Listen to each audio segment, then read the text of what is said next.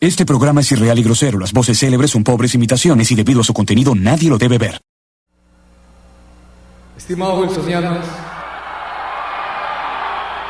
ha llegado el momento de unir fuerzas. Necesitamos que nuestras sordas se levanten y que pongan cara, que pongan el pecho por Wilson Podcast, señores. Hemos tenido un robo, nos han robado nuestra única gloria de los últimos cinco años en Facebook ha sido robada vilmente y encima un puto medio le ha dado como, como si, si fuera beneficio de los señores. La publicación de Juan Pablo del Joker, el dibujo, del maravilloso dibujo para colorear de Joker. El querido post de nuestro amigo Juan Pablo, que acaba de ser papá, fue robado. Lo robaron, chicos. Ahora sí podemos. Y ha sido un robo, un robo ma- mal hecho, ¿no? O sea, han puesto información en algunos medios difundiendo el post de Facebook. De donde otro- somos, de somos una somos una página de Facebook mexicana de una, Ah. una, No, han dicho que somos una tienda de piñatas Era, eran do- dos, tres medios creo que lo he visto y uno de ellos decía una página de Facebook, nada más. Decía nada más. ¿Por qué no nos dan crédito, correcto, malditos? No, pero, Pero, pero tiene que darnos créditos. pero, pero era correcto, ¿qué tal ¿no? manera de sacar una qué tal manera de sacar una nota del aire, no? Es como que literalmente eso y era todo un, un pa- un panfleto de Hemos de vivido dos, tres hojas. de primera mano de primera mano Sí, esta sí, sí, experiencia eso de cómo es que los diarios pues crean crean tienen que buscar noticias a mí me da pena porque estoy seguro que los que se encargan de hacer esto son los más chivolos ¿no? Yo, Los lo, que yo, lo- de pero los que- no, yo los conozco. Escúchame, acaban de ¿tú, has visto, tú has visto que sacan noticias de Langoy, weón? Del grupo de Langoy. Siempre comentan Ah, alguna no, huevada o vamos le a ponen empezar una eso, foto. Por favor, no vamos a empezar con eso. En redes sociales, ahí pones cualquier huevada. No vamos a empezar con eso, por favor, no me vengas Oye, no, pero es gracioso. Oye, han sacado varias cosas que han comentado en el Langoy y las han sacado en medios, ¿ah? Varias, ¿ah? Pelado, ¿en Varias. Bueno, solo tú te das cuenta porque ¿En estás serio, en eh? el grupo. Bueno, sí, seguramente. ¿Quién está en sí. el grupo acá de Langoy? No, sí está. Dale, Nadie más. dale el micro acá al hombre, creo que quiere hablar, eh, acá Diego Silva. No, no, No, todo, no, todo, todo esto me llega al pincho. Yo que hoy día ha Una venido más, imagen, más emo que de costumbre. Una imagen de verga o que, que para el final nosotros tampoco no nos pusimos las pilas. ¿no? Al final que también está culpa. Al ¿Sabes, final, sabes el ¿no? trabajo que nos ha costado soportar todos los días a Juan Pablo en el grupo para que por fin nos dé un Ya, aporte esa es bueno? otra cosa. Esa es otra cosa al final. Y un detalle así chiquito. Juan Pablo es papá hace años ya. ¿Por qué me dice que recién? Toda la historia de Wilson. Sí, ¿no? No, porque ese es el chiste recurrente del podcast. ¿Cuándo ha Juan sido un Pablo- chiste recurrente Juan eso? Pablo acaba de ser papá, por supuesto. Pero weón. siempre ha sido un sitio recurrente. Siempre weón. ha sido- ¿Cuándo? Toda la vida, desde que weón. es padre, weón. Sí, de, Oye, de- quita- quítale el celular para que deje de Oye, ver sí, anime weón, ese trae- huevón, ¿ya? sí, weón, está que te caga la cabeza el anime, weón. Ya, toma, toma su celular, Hablando de weón. cagar de cabeza, Celular oye, está hecho Gino- mierda ahorita, Gino- no funciona, Gino cagado ¿no? mi celular, weón. Le he quitado los botones a esta mierda, weón. Ah, co- co- coméntalo, coméntalo. No sé, weón, yo tengo siempre mi celular puesto con botones porque es la manera más fácil de actuar. Y este pendejo no sé qué le ha hecho, weón. Le ha Ese- hecho magia ese es y el ya no futuro. tiene- Gracias, Jerry. Eso es totalmente interesante para el podcast, weón. Sí. Sí, lo es. Es súper claro, van a ver tu puto celular, Para mí es un claro ejemplo de la actitud de China. Él te está diciendo a ti cómo tienes que actuar con tu celular. Uy, ¿vamos a hablar de China? ¿No? Sí, vamos a hablar, ¿no? Sí, sí, hay noticias de. China. Esto es Wilson Podcast. Grandes aventuras hay en Wilson Podcast con noticias random sobre videojuegos. Prepara el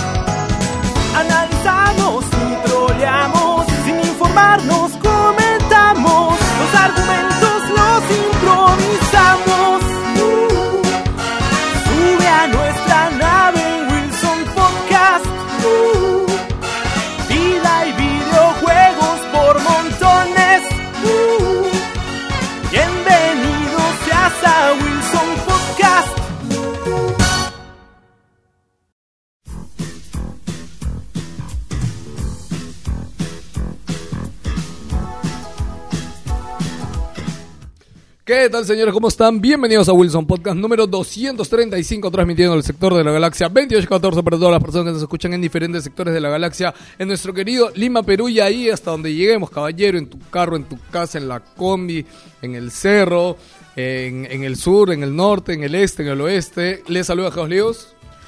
Este es Lancer. Y bueno, Gino está arreglando mi teléfono ¿no? Ah, porque ya. Ya, ¿Tan- es tan que- bruto es que si eres? No, no lo puedo manejar con una sola mano. con Pero gesto, aprende, ¿no? pe, pero huevón. sí, sí se puede. No, En real- no, no se puede. Eh, ya Yo- Gino, no- ¿cómo estás? No me acuerdo. Ya, ahora ya, ya, ya fue, ya después del podcast se lo arregla. Ah, ya está, ya lo ¿no? encontré, ya lo encontré. Eh, hola, ¿qué tal? Hoy día estamos, estamos grabando en la locación secreta, ¿no? Sí, hoy En día... la, en la Baticueva. En un lugar que no debe ser nombrado, pero esto es... Eh, Pero esto que es todo el mundo se da cuenta. eh, sí dijo, dijiste que era parte del, ¿De qué? del mes de locura. Sí, sí. Sí, es increíble, wow, dos por uno. Estamos en el mes de locura de Wilson Podcast. Wow. Por eso estamos grabando Qué, esta qué, semana. qué, qué emoción, qué emoción, sí. Viva, increíble. Sí, sí, viva sí. la alegría. Bueno, eh, hoy día tenemos eh, bastantes noticias. Pelado las impresiones eh, de Death Stranding. Así Eh, es, si no, no, no, equivoco. no, la otra semana. ¿No vas a hablar de no, Death no, Stranding? no. O sea, puedo dar un comentario chiquito, pero no quiero dar, o sea, ponerlo como titular impresiones. Es más, yo esta semana le quiero dar a full y la otra semana viene Juan Pablo. ¿Él? Este, no, el otro Juan Pablo. Este, Hoy día está chévere. Y este, sí, hoy día está Juan Pablo chévere, la otra Ya. semana viene el Juan Pablo. El otro no era No, chévere. chévere. Low profile, no me acuerdo ya. Aún no le dijimos chévere low vez, profile. Este, Eh, sí, y espero que también podamos hacer la historia de Atari. Si es que no, eh, no, hoy día yo creo que sí, porque hay noticias, pero no hay un millón de noticias. Ah, que- pero terminarlo de una vez. Sí. Ya, Ya. Entonces, Shocker, ¿cómo estás? O Kafka, alguien, uno de los dos. ¿Qué tal? ¿Cómo están, gente? Muy buenos días y buenas tardes y buenas noches para todos. Ha sido bonitos días con bastantes lanzamientos, la verdad. Y la próxima semana se vienen más lanzamientos inclusive. Así que decíanse una vez que van a jugar porque no van a jugar todo, la verdad. Ah, la verdad, esta semana ha salido Nick for Speed, ha salido The Stranding. la próxima semana es, de- Star Wars. Star Wars, próxima Poké- semana es Star Pokémon. Wars, ¿no? No, y la que sigue es Pokémon. Brother, juegos, de verdad que me parece curioso cómo uno piensa que es un año tranquilo de videojuegos y te das cuenta. No, no. Ha sido un buen año, ha sido un muy buen año. No, no, o sea, sí, este ha sido un buen año. O sea, dentro Creo que de podemos todo- hacer un, no sé, un programa como el juego del año. Eh, sí, de hecho O que puede sí, ser pero- para el 15, sino para la reunión. Mm, ahí vemos qué tema especial tocamos para la reunión, pero... No sé, bueno, que comenten ahí la gente si les interesa. A mí me parece una buena idea. Sí, mándenos ideas. Yo creo que dentro de todo lo que hicimos en el programa de, de julio, este salió chévere. De Yo hecho, lo pensaba- bonito escuchar y estuvo bacán. Pensaba este, hablar de juegos de la década. Ah, Pero, pero día que falta todavía un año para la década. No, porque Sí. t- cuentan, cuenta de 2000 también a 2010 y de 2010 a, do- a 2020, pues, ¿no? O sea, de dos 2009 décadas, a... No, o sea, hablo del tema de conteos, ¿cómo va? Bueno, Ah, no sé. o sea, no, es que tendría más sentido que sea próximo año porque ahí sí se cumple la, la década. pues. Pero nosotros mismos ya han hecho sus... O sea, de sus- No, 2009, pero porque de la, lo 2009 van ellos, a, no vamos a ser nosotros. a 2019, dice yo. Pero, pero es más fácil otro, el otro año porque también acaba generación. Pues. No, y mire, el próximo año... No, y el próximo año hacemos 2010 a, a, a 2020. por Bueno, así que saben si sobrevive el programa hasta el próximo año. Clausura 2020, ¿ya? Vamos a hacer el programa de juegos de la década que Sí. sí tiene más sentido que este año. Algo, algo así haremos. Nunca aprender a contar. ¿No? Bueno, estoy abriendo el guion en mi celular Wilson para poder Podcast leer de- y seguimos presentando Saluda. a Kafka. Hola, ¿qué tal? Nuevamente un saludo para todos. Qué gusto estar nuevamente en, en- en los grandes programas de noviembre, ¿no? De- el- la muestra de lo que podría ser si el Patreon... Ima- Imaginen un mundo sin abogados, ¿no? Sí, sí, sí, sí. Un gusto estar con ustedes, muchachos, eh, y esperamos hacer un super programa. Y por último, eh, nuestra más nueva incorporación al podcast, Alonso, ¿cómo estás? ¿Cuál era, su- cuál era tu nick, Alonso? Red Avalon, Red para los Ah, amigos. Balón. Ah, ah, Red, ok. Pero ya tenemos un red, que es este ¿Hay otro tiernito. red? Ah, sí, sí, sí. Ah, tiernito. No, pero Red- ternito era pero es jar rojo. Rojo. Ah, ya, él es Sí, en inglés. jar Ah, ya. Ah, ya, Y claro. él solamente viene si es que hay una fiesta por tu casa nomás. No, que está además, cerca estuve, del estuve, hemisferio. man, estuve ya. volviendo a escuchar el podcast que hicimos en julio, en la REU de julio, y Tiernito ahí dijo, no, no, chicos, ahora sí, la próxima, aunque sea una vez al mes, voy a bajar, chicos. Y no lo Y hizo. no lo Bueno, hizo. tranquilo, tranquilo, porque han habido críticas constructivas. Esperemos que todo mejore. ¿Qué, ¿Qué qué tal, tal- ha qué tal ha sido sido? trabajar nuestras voces la primera vez? Uy, ha sido terrible. No saben lo que pasa. Doloroso. No saben lo que pasa. en Está bien, realidad. está bien. Eso- eso me Aquí gusta, la eso me gente gusta. dice, oye, sí, haz esto, haz esto, haz esto. Pero ahí yo estoy sufriendo, bajándole una cosita, subiendo una cosita. como si te pagaran, ¿no? Exacto. No le Bueno, digas, pues, se, va, se va a ir Pasa corriendo. mejor el micrófono antes de decir algo que no... no Antes que se me olvide y, y a ver si los Patreons se, se acuerdan, o en todo caso cualquiera de nuestros escucha, de, de nuestros oyentes, ya que yo que era mencionado el tema de los 10 años, siempre que hablan de la palabra 10, una cifra tan redonda, me acuerdo de Destiny. Entonces, ¿De cuál acá- Destiny, Destiny 1, que Ah, supuestamente su tiempo de vida es 10 años, ¿no? No, ¿te acuerdas? Eso Eso es 2023. Jamás voy a olvidar el programa año 1. Claro, por eso. Cuatro A mí me horas- gustaría hacer un programa de, cuatro horas de, de de Destiny Road año Journey 10. Entre todos. ¿no? No, pero faltan muchos años ese Sí. año de- Ojalá No, que... O sea, faltan 4 o 5. O sea. Ya pues. Pues yo- Igual yo son un montón pues. de años, brother. o sea, puedo hacer un, un programa por los 5 años de Destiny, que creo que es el otro año. O sea, podría Sí, ser. Dos sí, personas. de- Sí, sí. No, pero se, se supone que es por los 5 años, pero de gente que sigue jugándolo, porque esa era la idea del programa. Esta es la promo de Bueno, los fallecidos. que ¿no? ¿no? de- del clan hardcore de Destiny, o sea, Juan Pablo, Carlos, Jorge siguen jugando El Destiny, 1, ¿ya? pendejo. El 1. No, no, pero huevón, pero con el 2 y con las expansiones que han salido. Digamos, pues. del staff de Wilson, ¿quién juega Destiny? Ah, no, nadie. Ya, güey, ¿por qué Ya. vas a hacer un programa de 5 años y nadie de nosotros juega? Mira, Destiny 1 te pasaba Puros porque invitados, creo que eh. sí jugaban en el grupo Como el que, partido de había Cuña. gente que jugaba, pero ya Destiny 2 ya cholo, ya, ya supéralo. weón. Ya fue, amigo, no Ya, podemos ya fue, hacer ya. nada. Bueno, vamos con la siguiente sección del programa y empecemos. Súbanse a la nave de Wilson Podcast.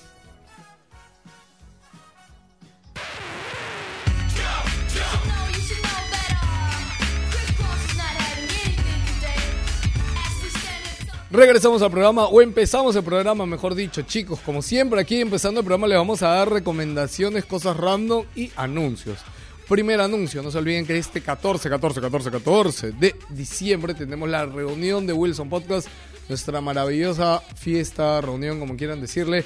Vamos a tener chocolatada, este, ¿qué más? Este, hora loca. No. Este, no. en realidad no, chicos, solamente vamos a, a ir a jugar videojuegos Peor, y la a, peor de- este, hacer un programa especial en vivo que siempre siempre usamos un ¿por qué no le dan el micro Joker pues? ya que sigue comiendo y va a hablar o sea ya, gracias Habla siento que está muy distraído está hablando y habla fuera del micro entonces me estresa No, solo dije que si habrá panetón. ¿no? ya, podemos, gestionar el panetón ¿Así? por supuesto yo creo que sí es eh, confírmame Jerry podemos llevar panetón Sí, sí, sí, supongo que sí. más Jerry lo puede sacar en canje weón. llega saca panetón Me encanta que ya está implicando ya que tú vas a gestionar Sí, todo. justo, justo hay una marca eh, low profile.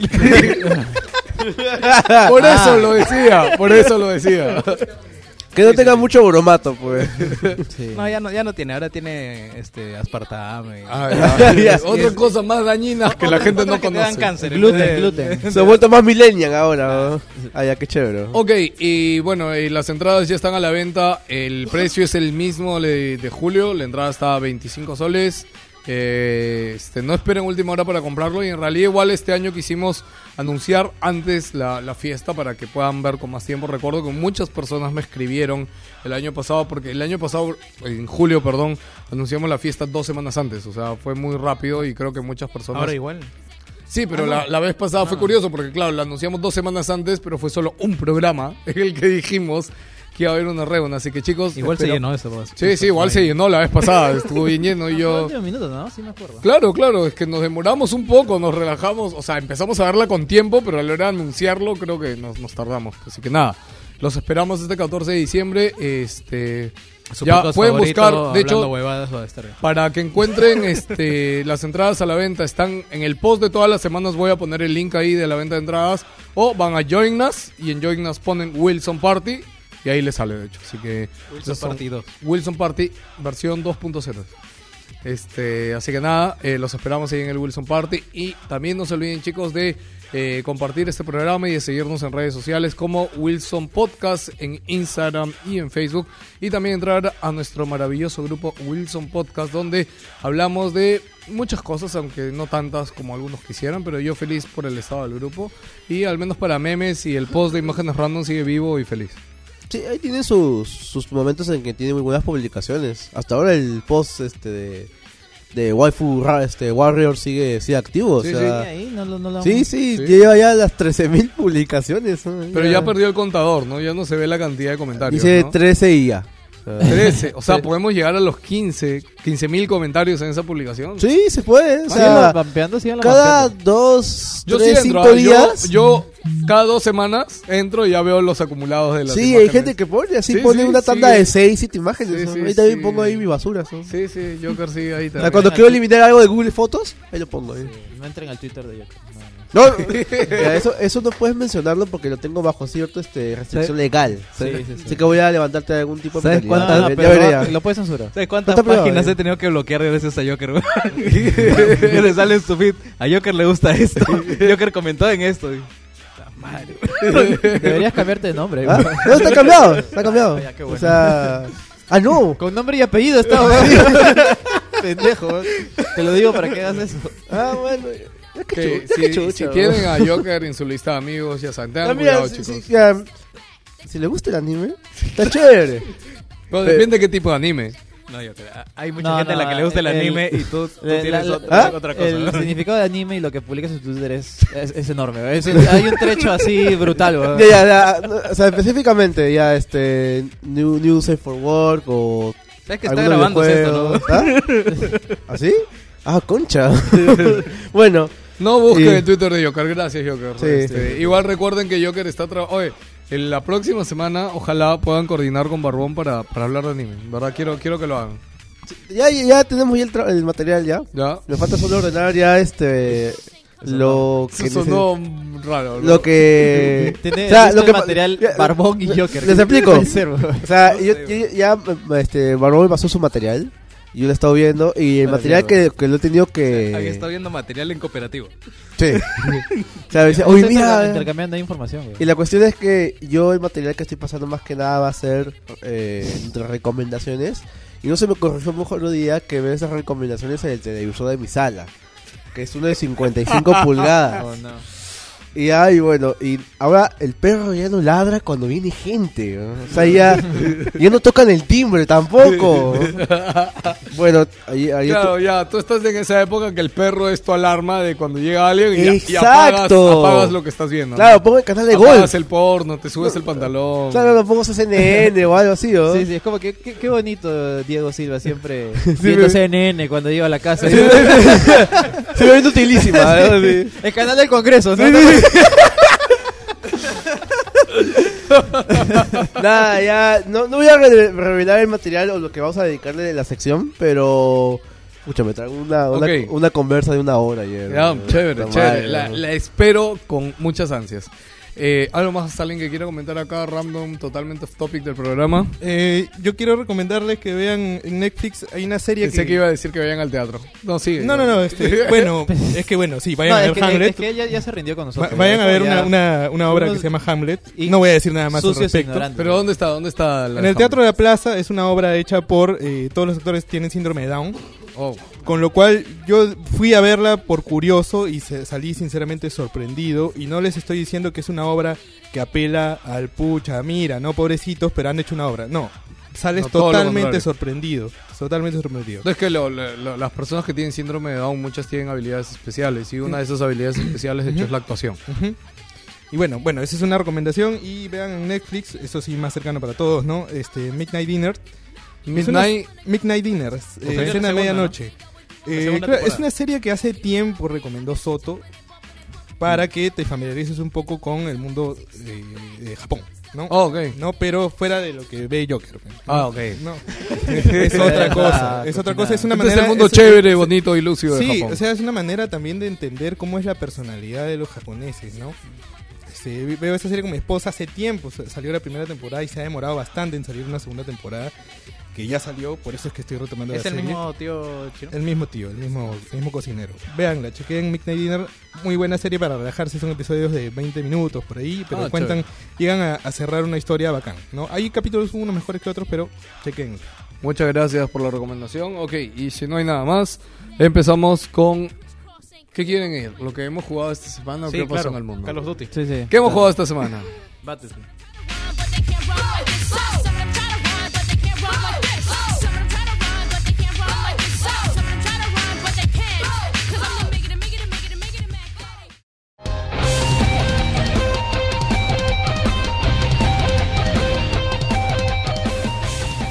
Regresamos, señores, para... eh, a ver, Jerry ha insistido en que quiere hablar de Call of Duty, a pesar que ya hablamos de Call of Duty la semana Es que pasada. hemos hablado va a tener tres minutos por reloj que empiezan ya.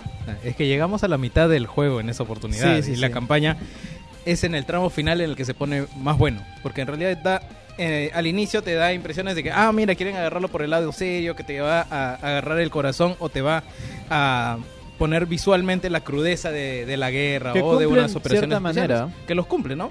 Y, y va, va increciendo, porque una vez que vas llegando más allá, más allá, ves est- esta trama política en la que dice, ya, nosotros somos los rebeldes, vamos, vamos por nuestro lado, y ya se ponen a hacer las cosas chéveres de, de la guerra, de, una, de un equipo de operaciones especiales que simplemente no tienen ley, no tienen nada, y ponen a matar todos, ¿no? Y al final del juego, tanto antes de los créditos como después de los créditos, a tu cabeza vuela y te lleva a lugares inimaginables. Yo, yo, o porque sea, es ca- muy chévere. Cada línea que decía ese weón, yo decía, no. No. Es que de verdad, Sí, sí, no no, voy a eh, decir, visual- Guarda, no, guarda con esa a- salida de aire. no voy a ¿ah? decir nada más porque de verdad es, o sea, se, se arruinaría la experiencia. Claro, vivirlo, vivirlo es otra cosa y de verdad, si toda Y- su vida han jugado Call of Duty y están dudando por esta, o si solo les gusta la campaña, afrontenla con esto. De repente esperen un poco, pero es algo que no se pueden perder, de verdad. Sí. El juego ha evolucionado eh, a pasos de gigante desde la entrega anterior hasta esta y eh, se están queriendo tomar las cosas en serio ahora en la campaña. Yo solamente voy a decir de que lo jugué en mi Play 4, el clásico, el básico, y me sorprende lo bien que se ve, brother. O sea, el nivel gráfico que ha alcanzado este nuevo motor No, es... o sea, el de o audio. sea, brother, Se nota, es el increíble. El, el- el audio, trabajo o de sea, el audio au- es tanto audio Para como mí, video, finalmente, texturas, todo, brother. finalmente han llegado al nivel de Battlefield o lo han superado incluso porque de verdad cada arma se siente Sí. un Ah, punche no, no, increíble. Mi perro ahora vive en el tercer piso. Escúchame, weón. a lo, a lo No que iba a decir es, este, el valle inquietante, que para los que no saben, el valle inquietante es cuando una persona digital, o sea, te, todavía ves esa falsedad, ¿no? Sí. O sea, acá el valle inquietante aún existe, pero creo que llega a un nivel nunca antes visto en un videojuego, brother. O sea, hay algunas personas que yo las he visto y dices... No, ah, o sea, si yo me pongo Es en... que, ¿sabes qué? hasta A- no a parece una animación, La, no parece la un cara, personaje la 3D. cara de Price me hace recordar medio a este pata que hizo de. Es que es de- raro, ¿no? Porque es una cara De diferente. Leónidas en este. En, Ya. en este. En 300. En 300 o al. O al que se mecha con Guepardo en, en la de X-Men, la Orígenes. Ok. Puta, Este, no sé, o sea, de hay algo en su cara en el que se te dice, puta, es, no es. Yo, yo, yo para cerrar ya digo mis últimos, o sea, si tuviera que mandar una nota le pongo un 8 de 10. Siento que es el mejor Call of Duty de los últimos 5 hasta 6 años, pero eh, se queda a término medio como para alcanzar la excelencia. Los mapas multijugador se sienten nuevos y renovados, pero tienen algunos detalles que tienen que pulir, que estoy seguro que Modern Warfare 2 va a ser, o sea, la base es excelente, la base que han creado Además, es la, la excelente. gente está más emocionada por lo sí, que viene porque definitivamente, o sea, es obvio que va a haber Modern Warfare 2, es un el juego más vendido del año, creo. Y el Modern Warfare 2 esa así, Ah, va a romper y todo. Y el rompió- cooperativo no funciona, es una porquería, no lo jueguen ¿Ah, en sí? Celtec. Sí, es un Oh, desastre ese no. juego. Está, está diseñado por por lo por, por el Guachimán, no sé, de verdad. Es que es malísimo, es Ya, malísimo. es- esto sí lo voy a spoilear, ¿ya? Porque justo después de los créditos, después de todo, todo, todo lo que pasa, dice, continuará en Spec Ops. y Spec Ops es el modo cooperativo. Claro. Pero yo no me dice, no, no entre. No, no, es una mierda". pérdida de tiempo. O sea, lo mucho es una cinemática al inicio de que te dice, oh, sí, hay un pad terrorista hay que capturar nada más. Pero no, de verdad es una porquería. Es, es- por eso, es, y el problema es que esos son tres pilares del juego. Tú cuando inicias te dice campaña, multijugador y Spec Ops, que tenías el modo cooperativo que es grande, pues, ¿no? Pero no, es un desastre. O sea, o sea, los mapas están hechos sin un sentido de, de diseño. de- ve- eh, los enemigos se spawnean por todos lados. Mueres, es frustrante, no tiene ninguna lógica. Es una porquería. de ¿No Está muy tu, mal tu diseñado. compañero era muy malo? No, no, se desconecta, weón. No tiene nada Ah, que ver. ok. Y, y las opiniones eh, son unánimes en ese aspecto. No solamente es mi compañero que es malo. Ok, muchas gracias. Ahí tienen un poco más de comentarios de Call of Duty por si les faltaban. Eh, para complementar voy a decir una noticia de eso de la semana pasada que es el mejor estreno de Call of Duty de los últimos seis años. Yo creo que se lo merece. Este, 600 mil millones de dólares en ventas en solo tres días. Este, todos los últimos no habían pasado la valla de 400 millones. Y Black Ops creo que sí le había ido un poquito. o Sí, sea, al Black Ops 4 y o sea, llegó a 450 claro, millones. Que en yo sepa había vendido bien, Sí. pero a, a largo tiempo se le diluyeron un montón su player base y también tuvo tantas, tantas buenas ventas. Eh, se espera que este pase todo lo contrario. Ok, eh, seguimos hablando de otro juego que eh, Gino ha estado jugando, el nuevo Need for Speed Ah, Need for Speed caliente. Está, eh, me parece, es... Eh, podría ser un símil con lo que pasó con Call of Duty. O sea, es decir, el juego tiene una muy buena base y finalmente puedo decir que por lo menos es relativamente decente en algunas cosas. Tiene una mecánica de día y noche, pero igualmente tiene algunas falencias. Por ejemplo, la ciudad entiendo que quiere ser realista, pero es muy plana. O sea, como, o sea, sencillamente hay carreteras de fre- eh, carreteras eh, largas, sin mucha mucha variedad. Por ejemplo, Need for Speed Most Wanted lo que hacía era no se basaba en una ciudad real, era una ciudad inventada con un montón de curvas, giros, eh, lugares que no, tenía, no tendría sentido, pero daba más a la jugabilidad. Me hubiera gustado que se arriesguen un poco más en eso. Pero el sistema de tuning y bueno, la historia tampoco es tan alucinante, pero al menos es, eh, no es tan cringe como el anterior, por decirlo de una manera. Y gráficamente es muy bueno en noche. eh, cuando es de noche y llueve es espectacular, pero cuando es de día es como siendo un poquito plano. En general, si quieres probar un buen Need for Speed, porque bueno, tampoco es que la valla estaba tan alta. O sea, este le pondría un 7, pero los anteriores eran de 5, de 4, pues es como que... Pues iba a decir, mal que bien, parece que ha retomado las buenas costumbres, ha agregado destrucción. que Sí, que eso, ha- eso, es me, algo que la gente eso me parece mucho. paja porque los policías, uno, son súper agresivos y, y- y tu carro tiene una barra de vida. O sea, de- ya deja de ser un tanque y te, te empiezas a preocupar un poco más por, por tener más cuidado y no irte de frente por cualquier lado. Pues, ¿no? Eso me, me, me gusta porque le da un, agregado un nuevo campo de La jugabilidad. recuperación de la vida, ¿cómo es? Es Eh, con tienes unos, puedes pasar por unos grifos. Ya, ok. Eh, Pasas y te re- reparas automáticamente, pero solo puedes pasar tres veces. Así que tienes que calcular Ah. eh, cuánto te va a hacer daño, cuánto no no. hay eh. regeneración automática. No, no, no. Ok. Eh, sí, pues sí, igualmente si se destruye el carro explotas y mueres. pues, ¿no? Eh, sí, poco más en realidad. Tampoco le jugado mucho. O sea, esas son unas de primeras acuerdo a las reglas de. Michael Bay, ¿no? Claro. Pero las, las primeras impresiones son muy buenas. Siento que finalmente Need for Speed ha, ha retornado al sendero que había perdido desde hace, desde como que 10 años por lo menos. Y eh, tiene muy, pu- muy buen potencial para la siguiente entrega, ya que sea más pulida y Ah. estemos ante el regreso de un Need for Speed con todas las letras. Aparte que no hemos tenido un juego de carreras hace bastante. No, o pero sea- more Forza. Forza Horizon No, 4. no, pero ¿hace cuánto salió el último Forza? ¿El año, ¿El año pasado? pasado? ¿El año pasado? Ya pues. Ya, pero. o sea, el símil. Escúchame, hago Ya, el pues. símil con los juegos de pelea. Todos los años tenemos Oye, Crash Need No sé yo, for ¿cu- Racing, ¿cuántos juegos de pelea salen salió tres o este año? cuatro juegos al año. Cuatro, este sí. año ha habido más po- un poquito más pocos. Ha habido el Samurai Shodown. El de Kill la Kill. Eh, puedes contar también. Si Pero, quieres. es- pero ahí está, pero en cambio juegos de poco, carrera. es un poco nicho. Eso, Sí, eso, sí. eso te puede dar a entender. Sí, sí. Sí. No, No, no, Dragon Ball Dragon no Ball sale este Fighters año. fue el año pasado. No, ante- El año ante- pasado. Anteaño pasado. Anteaño pasado. Ante Año año pasado. pasado. Sí, eh. Sí, sí, sí. ya- ¿Año pasado o anteaño pasado?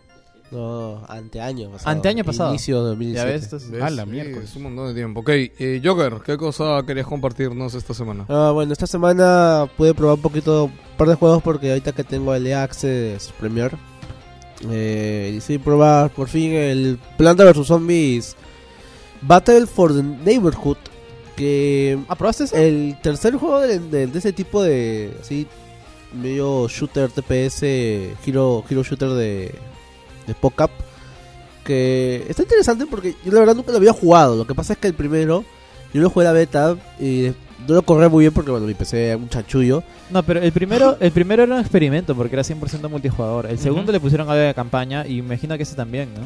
El segundo lo jugué un poquito pero es como que la campaña era defiende contra el- este, la Claro, IA y estaba, no estaba súper regular. Mi hermano es fan de, de este juego. ¿ah? El primero le gustó y el 2 le encantó mucho más. ¿ah? Está más pegado en esa vaina y ahorita está que me jode para comprarle este. Estoy Ahí esperando que salga el Sí. Jedi para sacar el EA Access Premier un mes al menos. Digo, ya, juega lo que pueda. Oye, pero ahí Gino compartió una oferta justo, creo.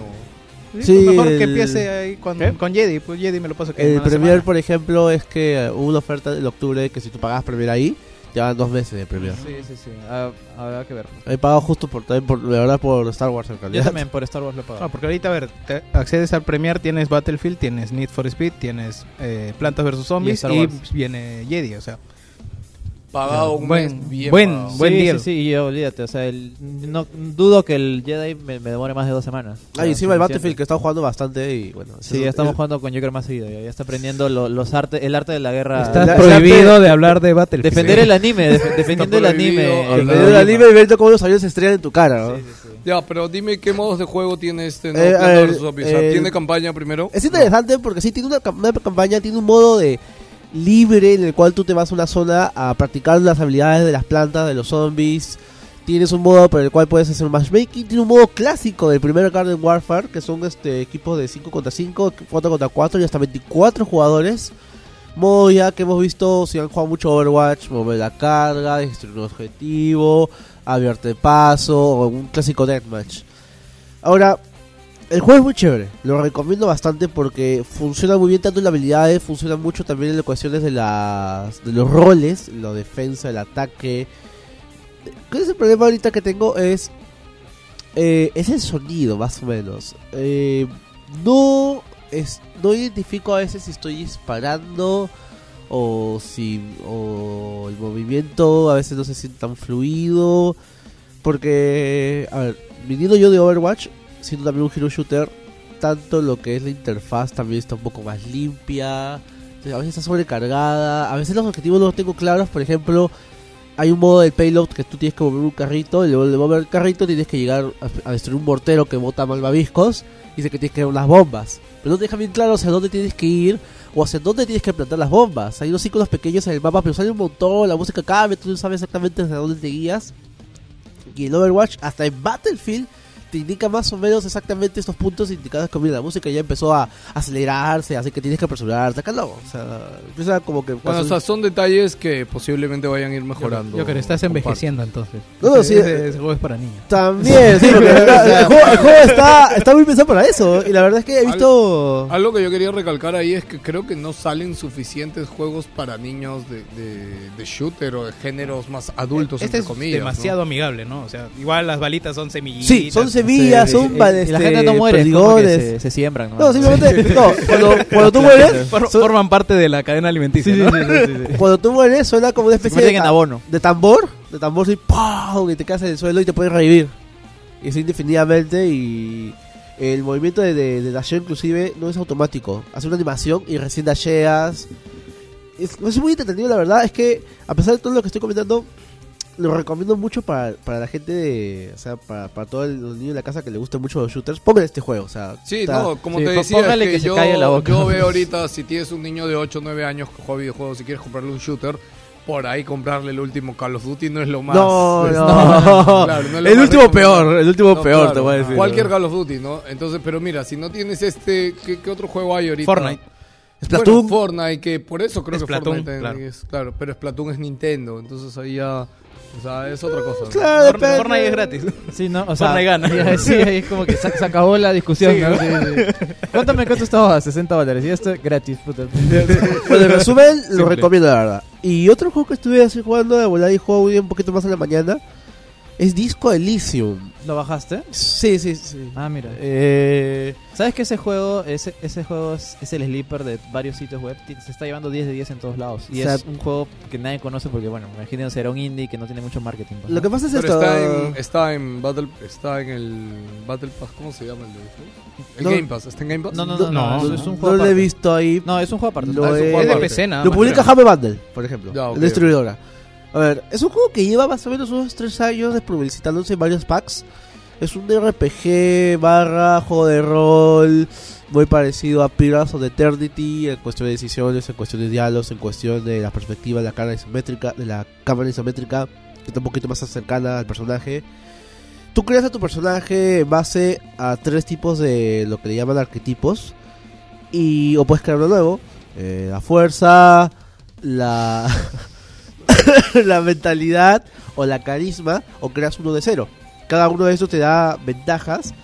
eh, lectura, inteligencia o inclusive eh, la cómo decirlo belleza o sea el- que la estética que puedes tener alrededor porque tu personaje para cuando empiezas el juego está totalmente loco es una persona hecha la, mierda esa- esa es la premisa. Sí, es una persona que está hecha mierda, es un detective y tiene que ir resolviendo un par de casos y te presentan un monólogo, un, un monólogo donde vas construyendo tu personaje al inicio. Y cuando vas, vas avanzando, vas conversando con más personas. El mundo es muy orgánico, se siente muy vivo, la verdad.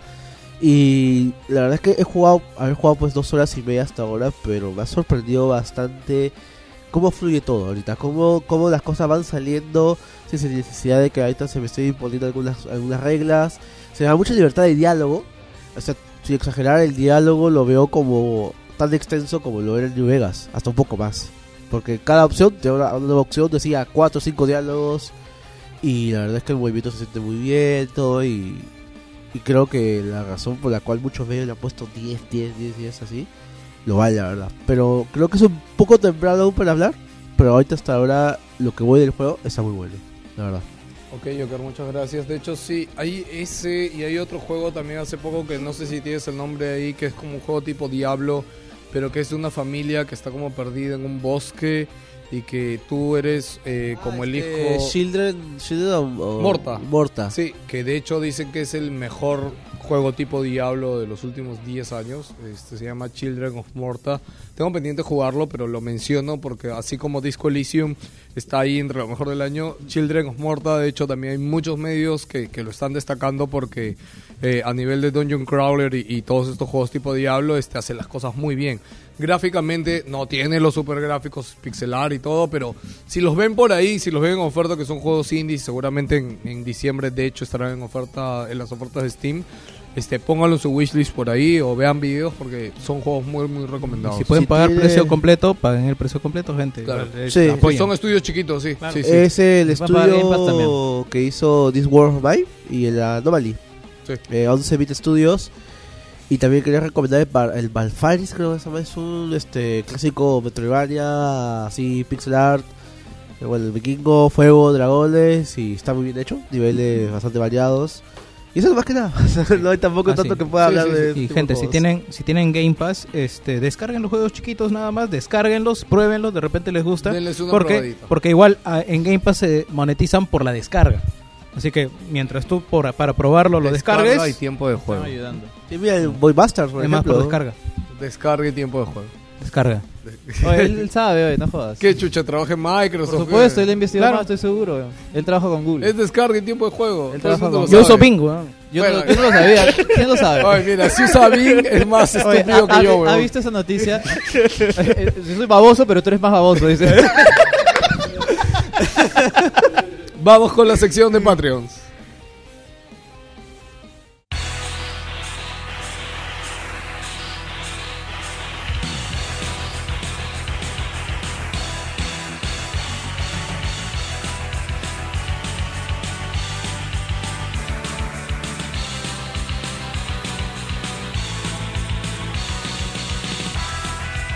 Y llegó esa agradable sección, esa bonita sección donde saludamos a un montón de gente que nos apoya en Patreon, en Wilson Podcast. Sección que acabas de inventar, ¿no? Eh, en realidad no, siempre ¿No? lo hacemos, siempre lo hacemos. Solo ¿Cuál, que la el- primera la- vez que digo sección saludos. Patreons.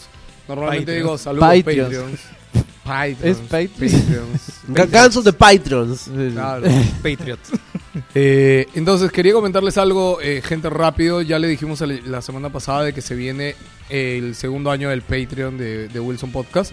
Eh, con el segundo año de Wilson de Patreon de Wilson Podcast vamos a cambiar un poco la estructura actual de Patreon porque en verdad eh, querem- queremos de verdad hacer más contenido y hacer más cosas chéveres y queríamos que tengan como este mes de noviembre de prueba de qué bonito sería tener nuestro objetivo, nuestro siguiente objetivo cumplido en Patreon y llegando a ese objetivo ya vamos a poder hacer eh, programas todas las semanas, ya vamos a poder hacer reviews de juegos, ya vamos a poder hacer más cosas. Entonces espero que este mes de noviembre eh, a todos los que no aún no, no pueden apoyarnos en Patreon se animen a eh, apoyarnos en Patreon porque en verdad chicos este no, no se los pedimos porque este, nos forremos de dinero ni nada. En realidad el Patreon cubre gastos básicos del podcast y inversiones que todavía tenemos que hacer para poder eh, hacer este programa mejor para ustedes. Así que si quieren averiguar ahorita qué beneficios, entre comillas, tienen por ahí con el Patreon de Wilson Podcast, pueden entrar a patreon.com barra Wilson Podcast o busquen en Google eh, Patreon Wilson Podcast y ahí les va a salir lo primero, van a entrar, van a ver nuestra foto, se registran, ponen su tarjeta de crédito, débito y eh, ya está, pueden apoyarnos desde un dólar y todo apoyo es muy, muy, muy agradecido. Apoyo agradecido como de las personas que cuyo nombre voy a nombrar en estos momentos. Entre ellos se encuentran Jason McFly, Renzo Medina Casas, Luis Moreno, Cristian, Uralmo, Jorge Cobian, Palito Palito, Palito Palito, Gonzalo Neira, Conejo, Manati que juega, Diego Cárdenas, Derek Cárdenas Vallejos, Daniel Calagua, Cristian Jaro, Cristian Jesús Yataco, Brian Salazar, Bacunillo, Almurab, Chongastic, Aaron Ampuero, Walter García, Opal Camus, Kion Shinen, Arturo JL, Jerry Guevara, Denis Córdoba, Bruno Arroyo, JC Vázquez, Megamaniac, Carlos Dorado, William desde Puerto Rico, Antonio Ceballos Matos, Luis Tage, Carlos Chipoco, Jan P. Pristel, Raúl Flores y Alma Reynoso, Estefano Terry, que estuvo hace unos momentos por aquí. Eh, Jean Paul, Ratestar, Polar, Carlos, Mr. Fixer, José R, Beto Gutiérrez, Dante, Rafael Sánchez, Sergio Lu Zambrano, Isaac Valderrama y por último eh, José Antonio, perdón, José Enrique Palomeque Flores. Gracias por eh, este, confundirte con nuestro último Patreon. Estaba Ah, pensando en el restaurante y en como Chabuca anuncio especial, por ejemplo, les cuento que vamos a tener un próximo programa especial eh, donde algunos Patreon nos van a acompañar, en el cual Los vamos a drones hablar... de 10 metros. Eh, sí, lo- lo- los- los Patreon que son nivel dron de 10 metros van a venir a acompañarnos en un programa especial eh, donde vamos a hablar de los videojuegos de nuestra vida. Pero, pero, pero, nosotros ya hemos hablado de los videojuegos de nuestra vida varias veces en este podcast. Le vamos a dar un twist. Eh, sí, así que le vamos a dar un pequeño giro que ya se van a enterar, pero para eso varios de nuestros Patreon nos van a acompañar, así que pronto, bueno, ellos ya lo saben y ya varios han confirmado. Si eres, tú estás escuchando esto y eres Patreon de 10 de dron de 10 metros, por favor, escríbenos. Ordénate bien, ordénate Si es bien. que no este No, ya si les es llegó la no. invitación a o sea, todos. claro, Jerry ya le escribió a todos, pero por ahí no sé, pues no han estado distraídos. Lo ¿Todos han leído? Eh, sí, sí, sí, todos me han todos leído, han todos leído, me han contestado. eh, he hablado con los dos que están afuera, que también les corresponde. Que igual van a mandar me su van a, audio. les estoy pidiendo que me manden su audio, ¿no? Ok. Así que nada Pero más. hay que definir bien el tema y Sí, las sí, sí, reglas, ya, ¿no? ya saben, eh, gracias a todos nuestros Patreon, chicos, de verdad, muchas, muchas gracias. Y ahora vamos con ¿Qué pasó en el mundo?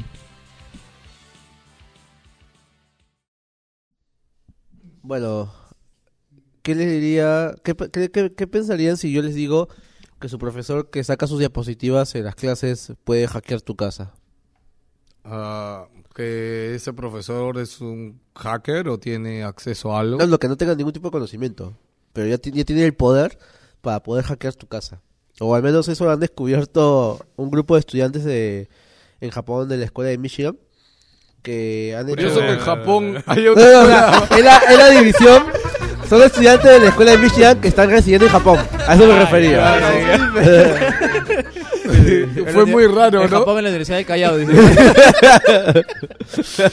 Universidad Michigan en Japón, weón. Bueno, resulta de que estaba investigando un poquito acerca de, de todo este tema de Alexa, Google, Google Home, las casas inteligentes y todo esto. Y descubrieron de que estos tipos de parlantes, por así decirlo, inteligentes, actúan igual que un, con micrófono. O sea, nosotros nuestras voces las convierten en señales eléctricas y eso hace que reaccionen. ¿ya? Y se dieron cuenta que no solo eh, el sonido hace reaccionar estas, estas bocinas, sino también la luz.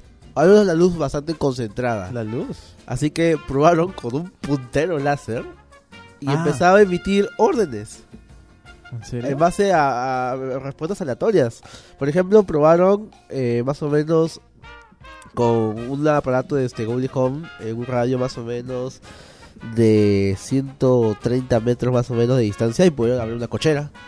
eh, o hacían que abriera la puerta o hasta podían Pero- pedir algo por internet. Pero no entiendo, apuntaban a- con ¿Y el en- puntero láser al Google Home, a la bocina, esa cosa. Claro. Sí. ¿En serio? ¿En qué, ¿En qué parte entra el profesor y el PowerPoint? Ah, tu puntero láser, pues. Eh, Apunta pues el puntero láser, pues el profesor. Ya. Obvia- obviamente. No tiene ninguna relación, ¿sabes? Pero porque es un puntero. Bueno, Claro, lo que yo imagino es, claro, desde fuera alguien es como que puede ver tu parlantito en tu sala por una ventana y lo apunta con un puntero láser y te y abre tu puerta. Ya, yo quiero entrar a la Universidad de Michigan. Ah, no, ellos fueron pues, los que este, hicieron la investigación. No, pero no es que un profesor pueda, porque para eso tienes que hacer un cálculo matemático seguramente bien pendejo de... O sea, Claro, el- si, si están buscando órdenes más específicas, han hecho, han encontrado que hasta la luz solar, sí, amplificada con este una luna, este puedes emitir ciertos tipos de órdenes. Puta, tú te imaginas que estés en tu la casa, lupa. así, Ah, ya, ya. chilling, ¿no? Tu Google Home está ahí tirado y de la nada se abre tu puerta, ¿no? Se vuelve loco. Puta, ahí entra alguien, ¿no? Hola, te llegó la hora. Y ya está, pero ya fuiste, ya, papu. Qué, ra qué? qué raro es eso, ¿no? Entran a tu casa, te ¿Dó- dice, dónde "Hola, vives, Te weón?" llegó la hora y ya fuiste, papo. así. Han probado esa es su, esa es su noción mental de pelado de, de robar. de ¿eh? robar, ¿no? Gracias. ¿Algo, ¿Algún dato más, Joker? Sí, sí, los celulares que han probado también dicen que tiene esas vulnerabilidades es el iPhone XR, el Samsung Galaxy S9 Ay, mierda. y el Google Pixel 2, que son de esos celulares que... O sea, podrían desbloquear tu celular también con luz. Claro. Porque si- digamos que, bueno, tampoco es tan fácil, o sea, Oye, ¿han- han Tampoco lo podría ser un profesor. Claro, Juan Pablo, ¿tú puedes? Juan Pablo es profesor y no puede, weón. No, no, no, no lo hago. ¿eh?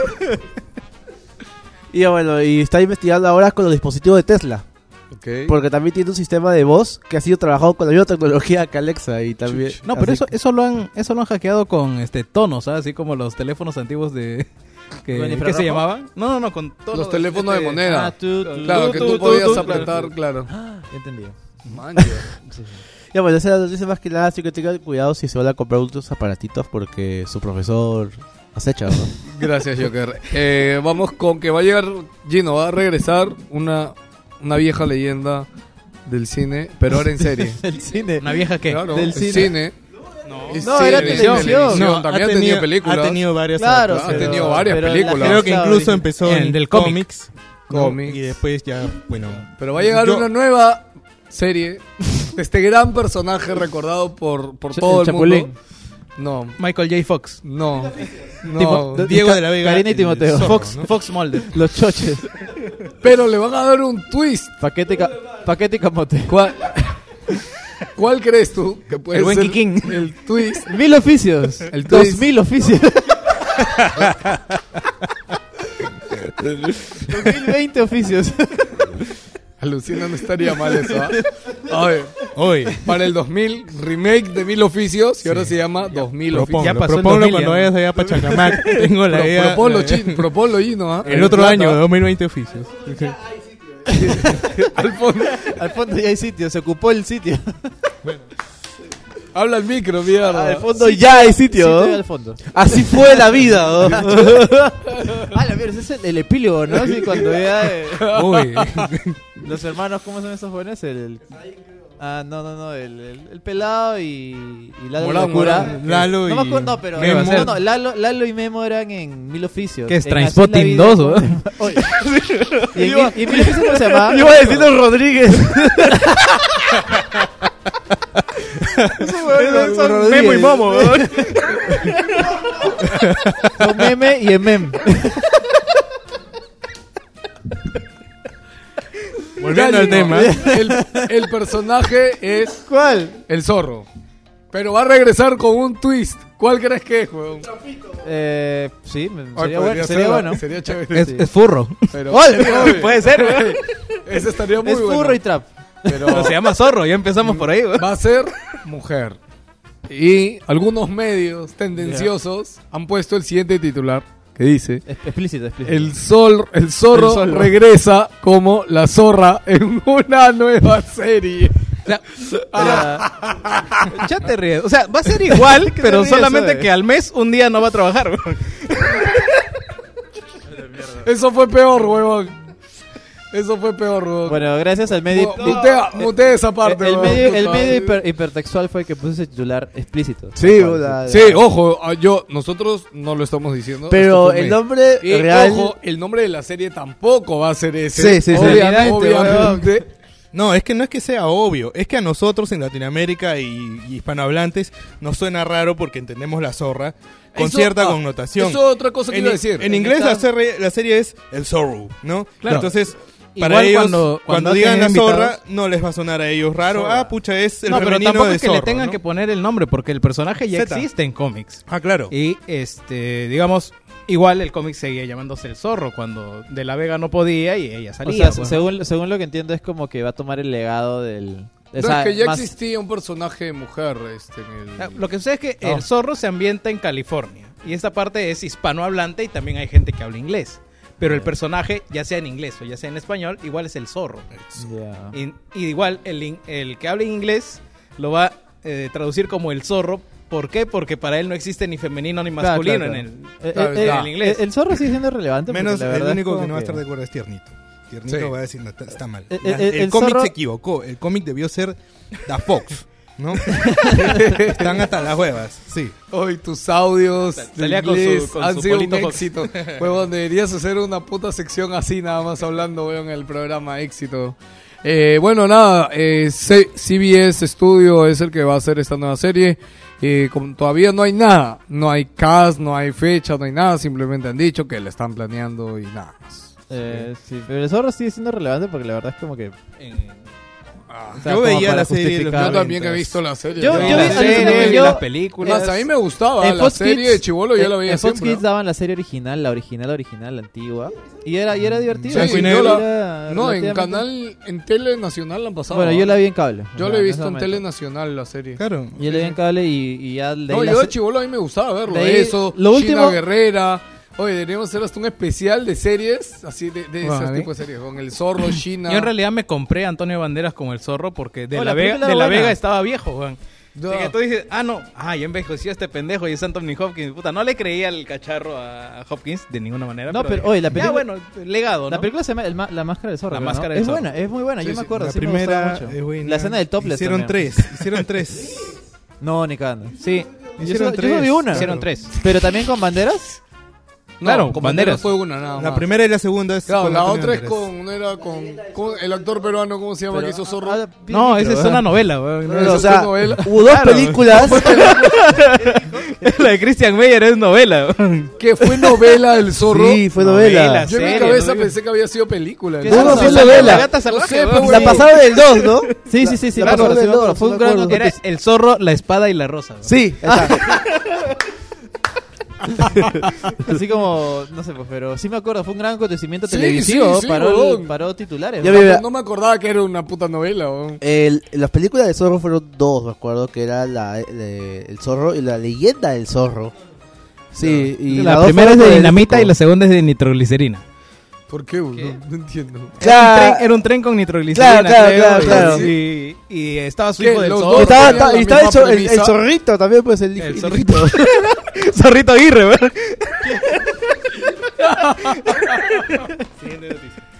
Bueno, eh, algo de qué pasó en el mundo, pero que me pareció muy curioso porque esta semana han rebotado en los medios de, este, de economía que Xerox, este, la librería Arenales, este, parece que va, va a comprar a HP. Ah, yo, yo solamente quería decir que, ah, para hacer lo de zorro, busquen en Google el zorro generación Z, se van a cagar de risa. Ok, gracias. sí, sí, sí. Este, parece que Xerox va a comprar HP. Eh, sí, aunque ustedes no lo crean. Bueno, primero Xerox es una ¿Las empresa muy impresoras vieja. siguen vendiendo? Eso te iba a decir. que sí, Xerox sigue teniendo su negocio de impresoras y es el único negocio que Vende tiene. papel también. ¿no? Sí, bueno, venden papel y su, nego su negocio No, pero es... es que encaja, pues. Vendes papel para la impresora. Es ¿no? como Cónica Cónica Eso te Minolta. iba a decir, weón. Xerox es como Cónica Minolta. weón. Pide, pide el fucking micro, Sí, weón, weón, que ¿por qué estás hablando de la no nada. micro, weón? Sí, de billar de hojas. Gracias, Ah, ya, Joker. sí. Eh, Quédatelo, quédatelo mejor. Bueno, pero rápidamente ya. eh, ¿Qué pasa? HP, si bien vende y todo, dice que HP está valorizada en más o menos 28 millones, eh, 28 mil millones de dólares. Ya. Pero ¿qué pasa? Tiene una deuda de 20 mil millones de dólares. ¿Se sabe los motivos? Eh, no, Claro, obviamente Claro, o sea, no. neteas y vale 8, mil millones de dólares. Exacto, pero es muy pendejo, po, porque es claro, sí, yo muevo plata 28 mil millones al año, ah, chévere, y, y mis deudas son 20 mil millones. es como po. Movistar, una cosa así. Y curioso porque, siguen sacando y actualizando equipos, ¿no? Sí, Hace sí. poco hubo un evento acá, acá ¿no? Sí, eso es lo que más me No, lo que sorprende. Y pasa han es de sacado que toda su ala de gaming, y por eso ven que todas las laptops le meten mucha plata en promocionar a todas las cosas gaming, porque esas son las líneas más rentables. Eso es lo que más genero les eh, dinero y ganancia Les- le- dinero. les, les da. ¿ya? Este, y por ejemplo, O sea, Xerox, así, en, en, en cosas simples, las computadoras valen mil soles y las venden a cinco mil. Algo así, ¿no? O sea, da, da más ganancia al final. Y eh, Xerox está valorizada en 8 mil eh, millones de dólares. Ah. Eh, claro, es poco, ¿no? este, pero Xerox dice de que al comprar HP eh, puede, o sea, el conjunto de sus fuerzas por el nivel de operación que tiene en el mundo, o sea, reduciría un montón los costos operativos y haría que HP gane dinero. No, en realidad ya tienen planificado y lo han presentado en mesa y están aliándose con un banco que yo presumo que es Citibank, porque están metidos en movidas ahorita de... Con lo que hace Trump, este, digamos, lo mejor es invertir en capital y empresas estadounidenses, ¿no? Estadounidenses, pero en su suelo. Para eh, afrontar la guerra, básicamente, ¿no? La guerra, ¿La guerra comercial de que está teniendo con China. Ah, ya, ok. Y bueno, eh, solamente esos. Quería comentarlo como una curiosidad, la verdad, para que sepan que HP puede desaparecer. Yo imagino que Xerox. yo- No va a desaparecer, O sea, no, no. La perdón. marca HP es muchísimo más Sí, valiosa sí, ahorita sí. que Xerox. Sí, sí. O O sea, va a ser- va, va a transformarse. a mí va a ser exactamente. HP Xerox. A mí la sorpresa es que sí, Xerox siga, sigue, existiendo. Para mí yo no sabía que... No, en realidad se mueve más en líneas de... Industriales, de ¿no? eh, sí, industriales. ¿Sabes cuál es su negocio? No? Ellos van a tu empresa y te dicen, oye, yo te pongo tu, la impresora en tu, en tu oficina. Y, y ellos te cobran. No, carajo. cada El impresor es una... Bueno, es, es, mitad, negocio. es mitad de negocio, Claro, al es menos. que eso es bastante Pero aparte negocio. también tiene líneas de software, de asesoría, de estandarización de, de, de procesos. Ahora, le, un le montón tengo de una noticia para Gino, que estoy seguro que le ha, le ha este, emocionado mucho cuando lo ha visto. A ver, ¿Ba- ¿Battlefield? Gino, ¿qué me dirías si te digo que tu ex desarrollador favorito de videojuegos, Ah, tu ex. Valve, Eh. tu ex, sí, tu ex, Ya. con respeto tu ex, se, va- se ha aliado con Apple para hacer unas gafas de realidad aumentada? Eh, es un rumor muy muy fuerte que esta semana ha salido en Bloomberg. Este, eh, ¿Cómo? Sí, sí. ¿Quién es su Eh, ex desarrollador favorito? No, no, Valve, pe huevón. Valve se ha aliado con Apple para hacer unas gafas de realidad virtual. Este que yo desde ya pronostico que van a ser un fracaso y no por culpa de ninguno de ellos dos, sino porque la tecnología ya cuando Google la intentó desarrollar hace años. ¿Hace cuánto No, tiempo no, salió el proyecto ha, ha de visto Google? que hay varios que han intentado desarrollar. Es más, Facebook también entró a la, eh, entrado a la aumentada. carrera. Aumentada. Pero Mi- Microsoft también, pues con los HoloLens. No, y HoloLens, está- por ejemplo, ya pasó de ser un proyecto para la gente a ser un proyecto para empresas, corporativo. por O sea, no, no lo ven viable. sí, No, sí. o sea, Microsoft ya se dio cuenta Yo- y dijo, ok, lo voy a seguir, pero para empresas. No, en realidad ya, ya tuvieron su contrato militar y ya. Ya- fue, ya- ya se- ya se- ya se costeó. ya- Sí, ya, Sí, ya se no costeó. necesitamos hacer publicidad. Suficiente, hay que desarrollar lo interno y lo vendemos directo. Alucina que esas cosas son muy... Es como lo que hablábamos hace poco del contrato de, que ganó Microsoft del ejército, ¿no? De Claro. mil millones de dólares Y que al año. hay, hay gente que ha, ha renunciado por sus principios, pero. Bueno, Sí, ¿no? Microsoft, mis Voy a, llorar, voy a llorar con mis billetes, ¿no? Sí, Sí, uy, pobrecito. ¿no? Este, así que bueno, eh, no, o sea, no hay mucho más que decir Sí, del rumor, pero- simplemente que, Lo que igual, igual acuérdate que Apple siempre está, a pesar de todo, está especializada en vender productos, así que Ahora, probablemente sí llega a, a materializarse esto y bueno, con el marketing y la marca que tiene Apple. Que, que esté el nombre de Apple, a mí me hace pensar de que si este producto podría haber costado 200 dólares, olvídate. ahora va a costar 1000. Sí, Claro, sí, no, no, no, no, no. sí, sí. Y, y quizá... Ahí meten el ya, pero es que escúchame, pero hay algo, es que ya todo, o sea, si existe la esperanza de algún día jugar Pokémon Go en realidad aumentada y tú ver en la vida real a tu pinche Pokémon ahí. Audífonos Si a hay 250 dólares. Ah, pero tú- alguien suficiente. que lo pueda hacer. Si, Gente. si existe una compañía que todavía puede hacerlo es Apple. Gente atropellada. verdad. Audífonos Gente- a gente chocándose 250 con los dólares. No me jodas. ¿Cómo, cómo? Audífonos a 250 Ah, lo- dólares. los. AirPods. Sí, esa Sí, mierda. los AirPods Pro. No me jodas. Pero, weón, así la gente paga por eso, weón. Pero bueno, no, o sea, soy- yo quería recalcar mucho la noticia porque me... me- nada, me- creo que es posible. Si Yo, alguien tam- puede yo- hacerlo yo- es Apple. yo también, justo Sí, por, por eso claro. te digo, o sea, creo Porque que sí ellos es desarrollan posible bien y- el y software, pueden- o sea, y Valve con lo que ha aprendido de repente de, de hardware con el casco de VR que han hecho del Index, Ujú. de repente ya le ha dado la, la experiencia Y también bueno, para e- ayudarnos es en parte- la Ah, porque primera sí, vez- O sea, el trato dice que Valve va a ser el hardware y Apple va a ser el software. Sea, ese es un Es- poco el Eso puede salir bien porque acuérdate que eh, es la primera vez, creo, al menos he visto así, de una empresa, de empresas tan grandes como Valve y como Apple se junten para desarrollar algo. Sí, así sí, que sí. Puede salir algo Puede bueno. salir algo bueno. Y terminamos qué pasó en el mundo. Lo metí acá porque China ha impuesto horarios de juego para Ya. online para menores de 18 años. Esa, Sí. esa es polémica. Es muy polémico esto, nos vamos a ir en floro acá, no importa. Eh, la mayor razón, ellos han dicho que es para prevenir la adicción. Y, o sea, creo que todos vemos esta medida. Puede tener sus discusiones, pero medianamente es correcta, ¿no? Si los Mira, papás ah- no lo hacen, mira, o sea, si los padres no lo hacen, puta, el gobierno sale y dice, ¿sabes qué? Mira, sabemos que esto, ley. esto ahorita está en papel. Sí. O sea, no hay implementación, no hay nada, no se sabe Eh, cómo se no, va a pero limitar dice que lo, lo- lo van a hacer. O sea, No, no, es, no. es que eso va a ser, ¿no? No Claro, es que. Está, pero- está, está aprobado la- para que empiecen a desarrollar. No, pero digamos, está en papel. Ahora, ¿cómo va a ser la fiscalización? Va a ser a través de las empresas que venden los No, eh, dispositivos. Ya están trabajando. Va a ser eh, con los Sí, padres. es que que, si es que no cumples esos horarios, Ya. le cae a los padres una sanción. O a la empresa. Yo creo que va a ser a la O empresa. La guía parental va a estar orientado hacia eso. Ya, y si es escúchame, que no lo, lo primero, cumples- en China, para crearte cualquier usuario y cualquier red social y todo, tienes que poner tu número como DNI. Claro. Ya, entonces Es tú más, al ponerlo... Van, van a implementar incluso lo de reconocimiento facial para, Sí, para ver internet. Hasta o sea. eso. Entonces, ya tienen la forma de saber la edad de la persona que está jugando en una cuenta online. Entonces, desde ahí, yo, yo como dices, no, no hay todavía, no sabemos el tema de la implementación, pero yo diría que se van a ir con los desarrolladores. No, no, pero... es Tú al que- hacer un juego tienes que tener esa plataforma ahí hecha. No, o sea, pero igual igual es hay muchas más implicaciones porque mira, es, es eh, por a menores de edad para empezar y es por horas, eh, aunque son un poco lógicos, es como que está prohibido jugar para menores de edad de 10 de la noche a 8 de la mañana. Sí, o sea, y- para que no, no haya amanecidas y además también hay li- han puesto límite a de la compras semana, claro, sí, microtransacciones Y, a la semana y al mes. Si eres menor de 18 años, solo podrás jugar a la semana, perdón, al día 90 minutos. Está bien. ¿ya? Exceptuando en épocas de vacaciones. Que puedes jugar 3. Tres horas. Sí, que Ya, en vacaciones digamos- puedes jugar 3 horas. Pero digamos, ¿eso está Y bien en o está horario, en horario de 8 de la mañana a 10 de la noche, solamente. No, es que uno, uno tiene, si está bien o está mal, va a depender, de, de- de- obviamente, del régimen en el que tú crees, ¿no? Y, y-? No, no, no, al margen de que sea el gobierno quien lo dé. O sea, Ya, si si es tú estás no. a cargo de un menor, dices, una hora y media está bien o no para un menor que se dedique a, a jugar. Una hora al día, una hora y media al día. Ya. Sí. Es razonable. Sí, es razonable. Ya. Dos horas diría yo, pero... Igualmente, eh, esta es como que la primera fase de la medida, porque dice que la segunda fase, eh, y, por ejemplo Tencent ya lo hace, que divide a sus usuarios por grupos. Son grupos de eh, 6 años o más, 12 años o más, 16 años o más, y ya el resto es 18 años o más, ¿no?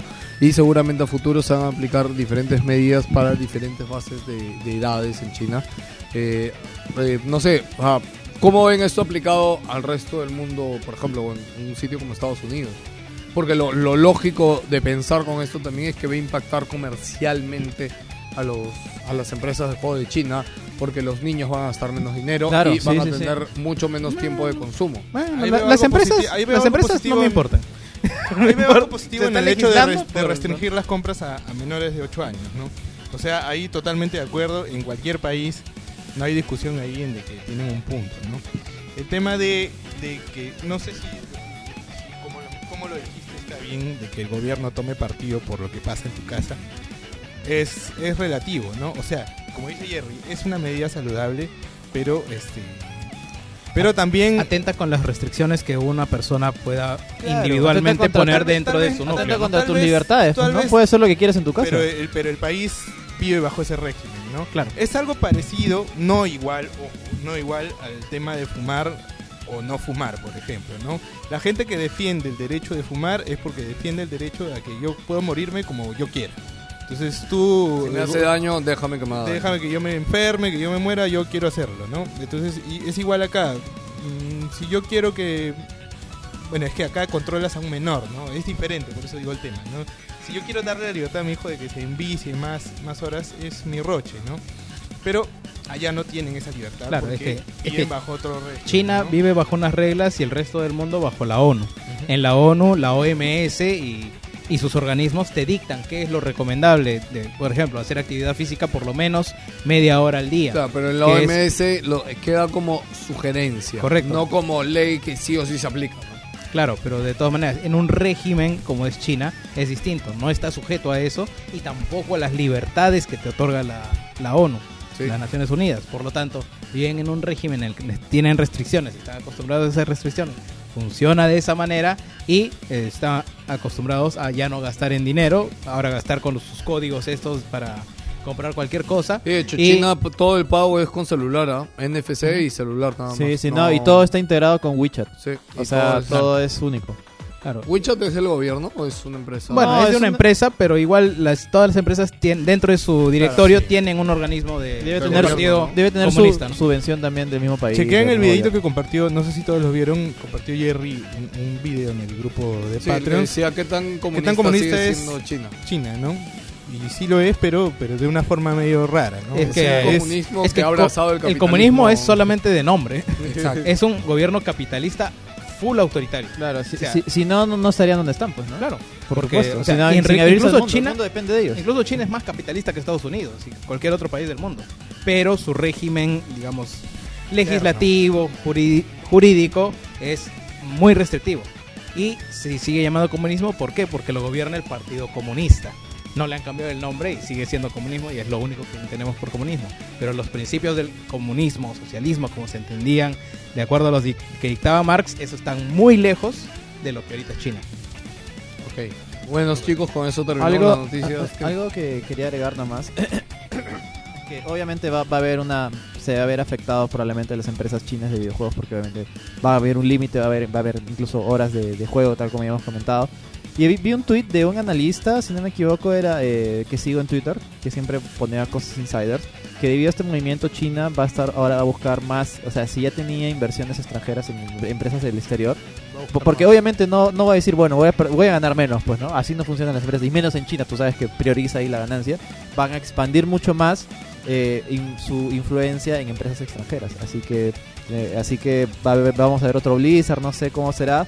Quizás esto sea medianamente bueno porque obviamente va a haber subvenciones a empresas que realmente lo necesiten.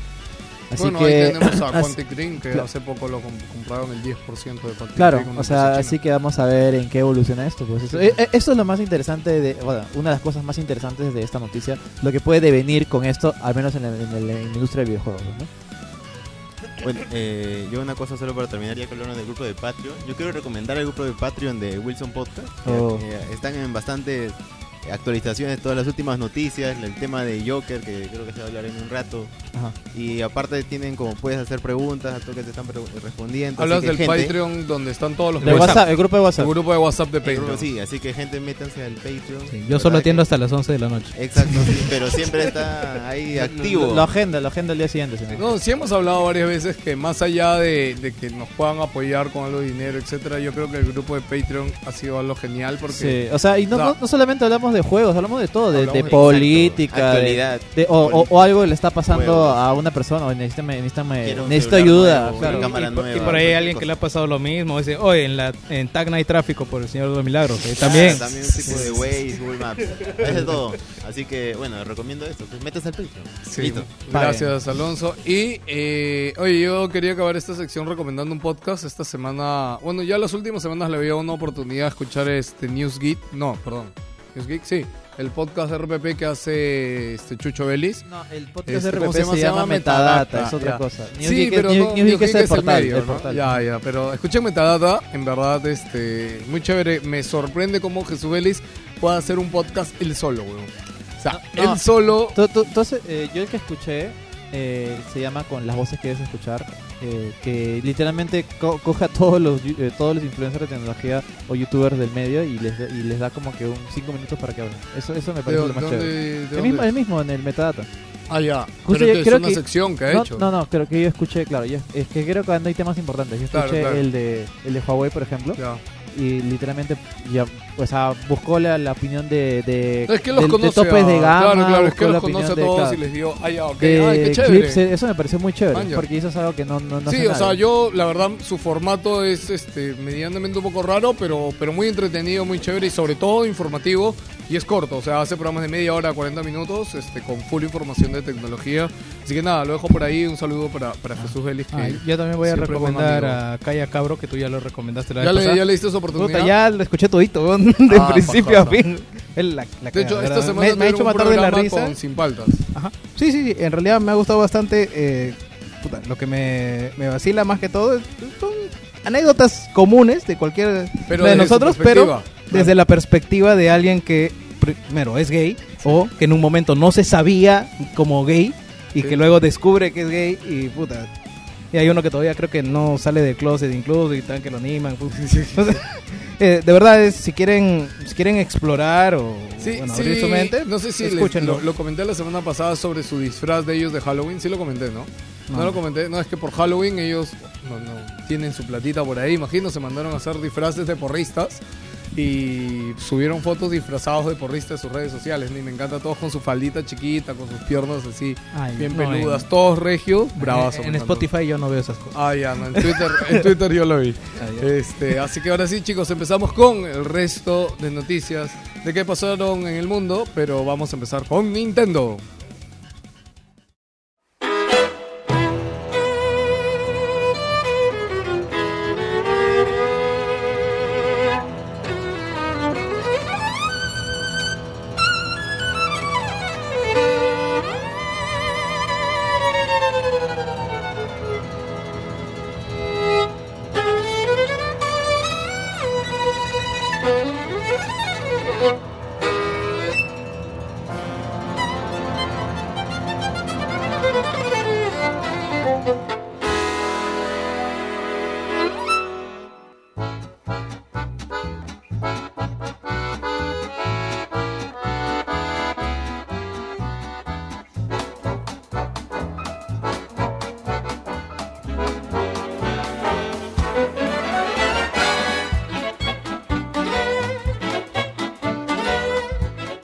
Empezamos hablando de Nintendo, señores, y estoy seguro que esta noticia le va a encantar a Joker, porque vamos a hablar de Smash. Joker, ¿a ti te gusta Smash? ¿Sí o Claro, no? uno de los juegos de pelea más chéveres que he jugado. Ok, y esta semana ha habido un poquito de polémica porque, uno, llegó Terry, el personaje de DLC. Terry Bogard de Entrenador Fury, Pokémon que ya sé, mamado. sí, Pues siempre está mamado, en realidad. ¿no? Chapado, pues chapado, mamalón. Este, y yo no sé por qué ha habido una polémica, se ha hablado mucho esta semana de por qué fue Terry y no fue May la que se metió. Es- eso- van a haber tres personajes más. a- a- Atena creo que va a No, estar no, dentro de no, ellos, no, son skins. No, no, Son, no, ni siquiera son skins. Son, No, son personajes de Ah, fondo, creo, ¿no? Son este. Emoticones, este, ¿cómo se llaman estas skins huevadas? para los Mi Fighters. Claro. Ah, ya, ok. Ya bueno, pero los Nintendo están pidiendo y- o han pedido que, que llegue May. ¿Por qué no llega May a...? ¿Por qué Joker? A O sea, ver. ¿por qué? ¿Por qué? Porque es No, muy- no. es muy han dicho, oficialmente han dicho. Son clasistas O sea, y no, yo- no meten a gente pobre, no le, no le alcanza la plata para comprarse ropa. para Yo no chica. entendía, eso es como que literalmente al, fue una cosa random, pero resulta que me dices que mismo Sakurai creo que lo dijo en el streaming, sí, ¿no? sí. Es- A ver, lo que pasa es que hubo un direct hace un- el jueves o el miércoles de Smash mostrando ya el lanzamiento de Terry Bogard, sus movimientos, su Final Smash, un personaje bastante técnico, tiene bastantes combinaciones para hacer sus ataques, tanto ataques este inputs para hacer los eh, ataques lentos como los ataques rápidos, ataques este, débiles ataques fuertes. Y una de las cosas novedosas es que va a tener un stage así, de Kino Fighter donde van a estar de fondo los personajes del juego, pues como si estuvieran esperando como el juego original. Cuando tú jugabas este Kino claro, Fighters o sea, o- siempre se caracteriza por tener escenarios animados y haciendo Claro, los personajes te esperaban, te animaban, se, se entretecían cuando perdías, se animaban cuando ganabas. la cuestión fue que que viste a todos los personajes, pero faltaba faltaba ahí por ahí un par, por ahí, pero justo eh, Sakurai menciona que se preguntarán por qué no hemos metido a Shiranui. Y dijo de que Smash es un juego para adultos y niños, eh, un juego familiar, así que le hemos decidido no meterlo. Pero resulta de que, bueno, empezó la gente a reclamar que por qué no le pusieron, pues, este, mallas o no le taparon, porque... Sí, porque de hecho hay un skin oficial de, de May que, que tiene como que mallas. O sea, toda la parte calata que tiene la tiene Pero por no, eso no es. Y pero ya, pero bueno, no, es que yo también acá, ¿por qué lo mencionó? Creo que si no lo hubiera Sí, es que es- mencionado... eso te iba a decir, o sea, no era necesario. Lo que pasa es que... Se Y además, se- además se- nadie lo pidió. lo- Nadie lo No, pidió. nadie lo Además, pidió. solo está agregando un personaje. Lo que pasa es que ¿no? Mei O sea, Shiranui es unos personajes No, también no, lo que pasa más es que en antiguos. el escenario, en el escenario que hay de Aparecen SNK, varios personajes. aparecen varios personajes de fondo. Los más Y icónicos. ni siquiera, claro, los más icónicos. Y ella es uno de los más icónicos. Pero bueno, y es como, o sea, brother, en serio, ni de fondo ¿Sale la Rugal? poner. Ah, sí, ¿Sale también. Rugal? Sí, sí, sí. Sale Sí, este Cochino. Yori. Sí, también. Y Yoris es un, Ah. pues, hasta, hasta es un este, skin de V-Fighter. Ah, ya bueno. O sea, tiene su entonces golpe, su tacleada así de... sí. No, si de sale. Yori, Rugal, ya tenía que salir Mike. O sea, es- Claro. era, era obvio. Ahora, ¿por qué, ¿por qué pasa esto? Porque resulta de que eh, ha habido un aviso por parte de la sistema de clasificación por edades. Ya. Fue, tocó la puerta a Sakurai y digo, oye, oye Sakurai, ¿o vas a poner a Misha tú ahí, no? Ya, oye, tu, tu, tu E de Everyone va a cambiar ahora, adolescentes. No, no, no quiero eso. Ahí, entonces, No. Es que tienes que hacer recall de todas las cajas que ya están en la calle Ah, y la- ponerle otra Claro, no es como los octavos, porque le Claro. pones un sticker y No, o está. sea, literalmente no depende de él. Claro, eso fue un tema que ya se escapaba de las manos. Claro. Pero bueno, internet, Twitter se pusieron pues retras- retrasados y empezaron a quejarse que por qué no está, que por qué no está mi calata que tiene un trapo encima. Bueno, bueno, ya, no es siempre porque... que- Sí, o sea, sí. le- A, a mí o sea, la, la verdad es que me pareció cualquier cosa. y, y lo chistoso es porque Sakurai, tú ves el, el- el direct y Sakurai lo ves con una cara que puta güey, sí está pendejada y todo el mundo se va a tirar así de las... De, la, de, de los pelos ahí. Los, Ahí. los- los gordos, los gordos smasheros, ¿no? Sí, sí. Sí, lo mismo que pedía a Sans, por ejemplo, diciendo esa. Lo que pide a Genos, un personaje que no me acuerdo de dónde mierda viene. Ah, no sé si- no sé ¿Sabes qué es lo que sale. puede levantar más quejas? Si ponen un personaje que sea un jabón. Ah. Justo, hay, hay, hay un, No entendí, weón. ¿por no, qué? no, un detalle. Porque se baña, que los, los Smash Ah. no se bañan. Ok. Son los No. cochinos. En un torneo. en un torneo. Yo, yo lo dejo, yo lo dejo abierto, ¿no? Y él de frente, ¿no? Son unos Tú cochinos. sabes Cochinos que eh, la, mira, mira, os- veo off topic. Eh, los torneos de Yu-Gi-Oh! hay una nueva regla. Ah, sí, sí, sí. Que sí. tiene que venir bañados. No sé por qué no le hemos dicho en qué pasó en el mundo, de hecho, ¿sí? Sí, O sea, te descalifican si es cochino un torneo oficial de Yu-Gi-Oh! Y si juegas Yu-Gi-Oh! Y juegas toda- Smash. Ah. Toda, toda ¿La ya? A la ¡A la mierda! ¡Cacantante! No, te van a- ¿no? sí, sí. Caca con La- pichi, La weón. zona nuclear, weón. No.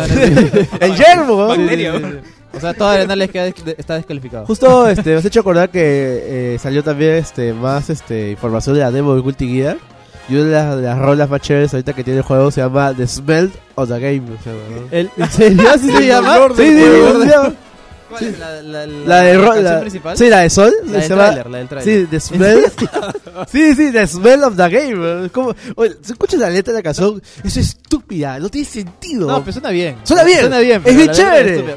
Pero al final es como que dice The Smell of the Game. Como que, ¿what? Esto no es Smash. Shower it. Bueno, seguimos hablando. Oye, dato curioso que me enteré gracias a esta noticia de Smash. ¿Sabían que Mei, o Mai, no, no sé cómo se dice, si Mei o Mai, Mai creo que es, ¿no? Mr. Ah. Mike. Sí, Mai, Mai, Mai, Mai, Mai Shanui, porque Mai es de la... revolucionó la industria de los videojuegos cuando salió, weón. Claro, esos ¿Sabes por rebotes qué? son. Porque fue física. el primer personaje femenino por el cual se pusieron rebotes para el tema de los pechos. Eso es Increíble. cierto. Eso es cierto. Sí, No, no, no. La Fue de convencimiento así de haber leído una tesis. que él, lo, ¿no? lo he leído. Está con los ojos abiertos, Lo pelado. he leído. Wow. Me ha asombrado. Ah, bueno, ahí les Ojo, ojo que también Mei es considerada uno de los personajes que debe tener uno de los peores dolores de espalda de la historia, ¿no? porque Ah, su claro. pose literalmente está así siempre con corbata. Es inhumana puta. su pose, sí. Sí, sí, sí. eh, Y lo, lo- Eso fortalece la espalda. tengo una regla y tiene Fortalece puesta. también otra cosa. Eh, también. Con carga, carga papas en la parada. Yo quiero Ah, a su morir. madre, es eh, estibadora, ¿no? Claro. Eh, siguiendo con Nintendo, eh, parece que eh, va a haber una ruptura con Dena. Eh, para quien no recuerda esto, hace muchos años Nintendo, eh, cuando Dina, anunció Dina. sus juegos de celulares, anunció que se estaba asociando Pauker. con la compañía china Dina, que es D-E-N-A.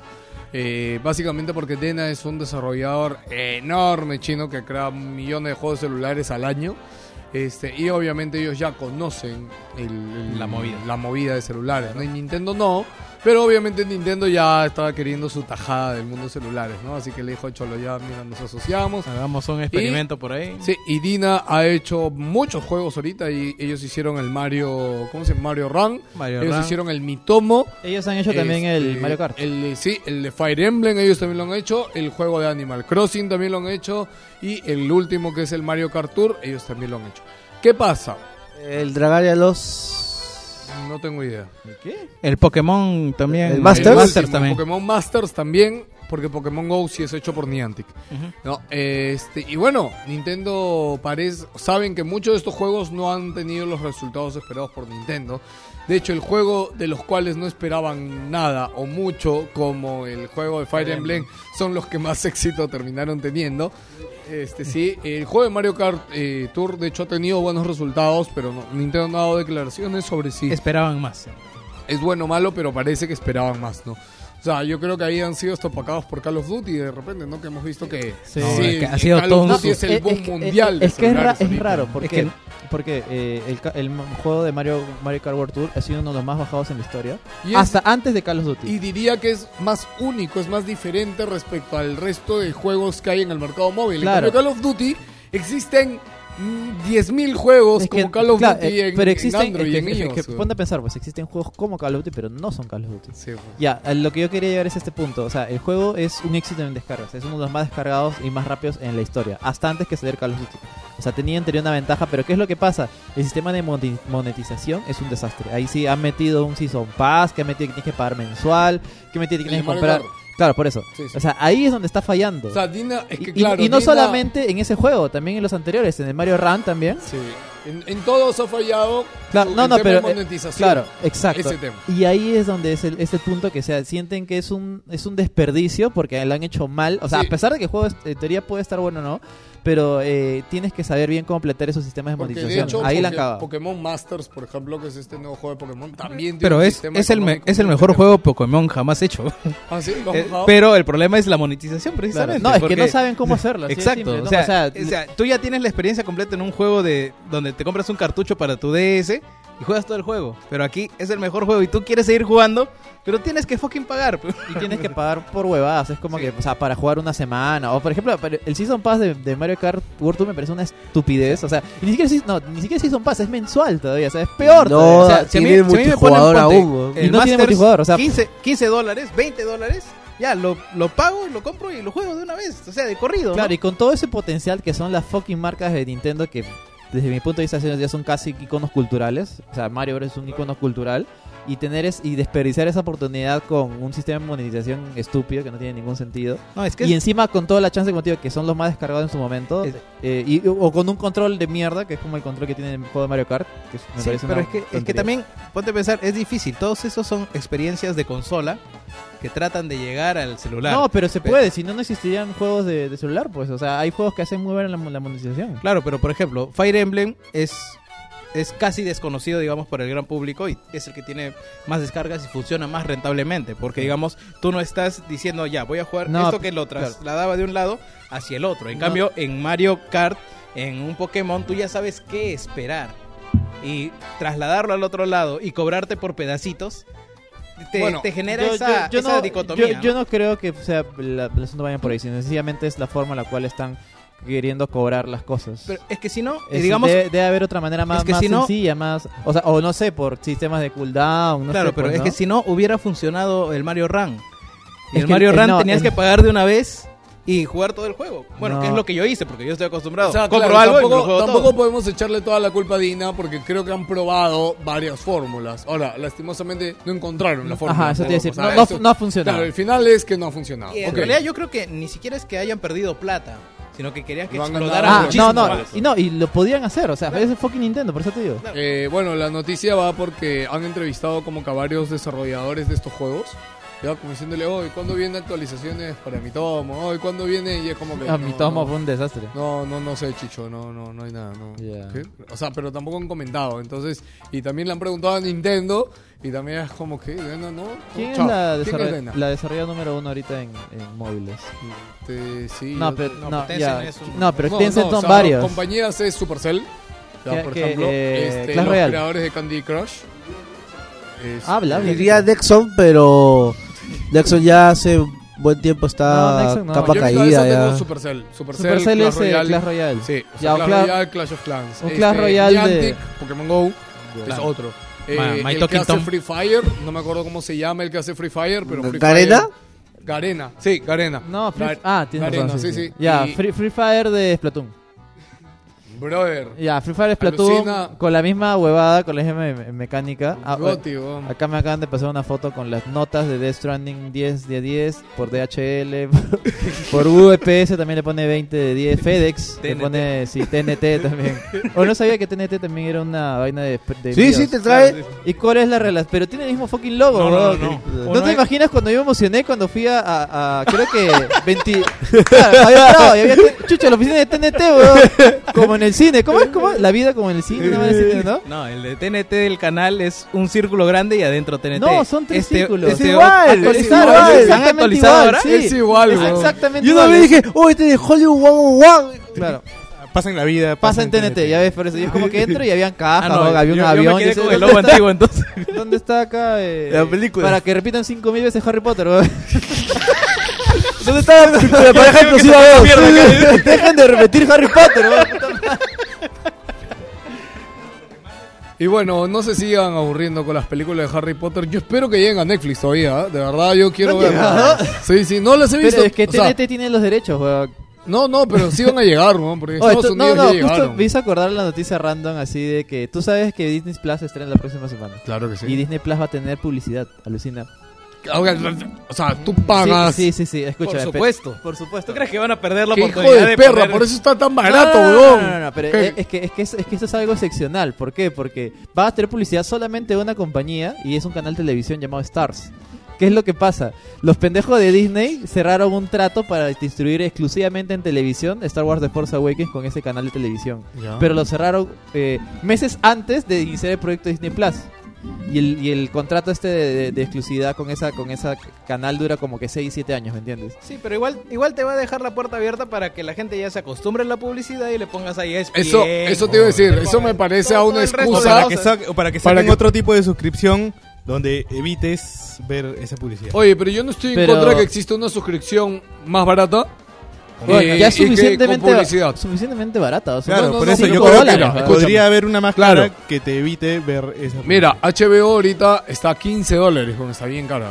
15 dólares está el HBO con A mí- a mí- el Max. A mí, a mí lo, lo, lo que me parece gracioso es que como puta, literalmente Disney, el gigante puta que se, que se come todo, ha sido derrotado por un canal de televisión súper random. Es como que... No, o sea, Star así sí son, ha así hecho son los, buenas con- series, así son ¿no? los contratos. ¿no? Star sí es un canal que ha hecho... No, tiene, tiene su propia pla- plataforma también, No, Stars, no, Stars Play. no me suena Stars de nada. A mí me suena. Tiene la exclusividad de la serie de... Eh, ¿Cómo se llama este weón? El mayordomo de Batman. Una serie del mayordomo de Batman, weón.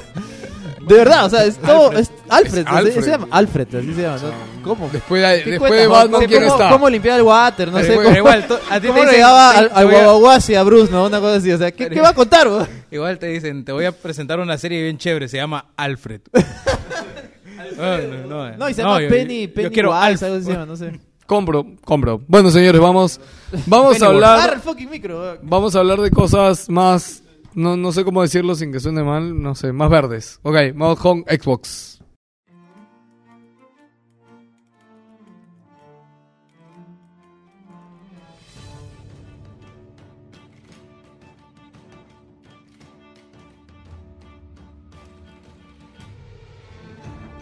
Regresamos, señores, para hablarles de Xbox, porque Jerry no ha puesto noticias de Xbox, pero eso no importa porque yo me preocupo por su sección.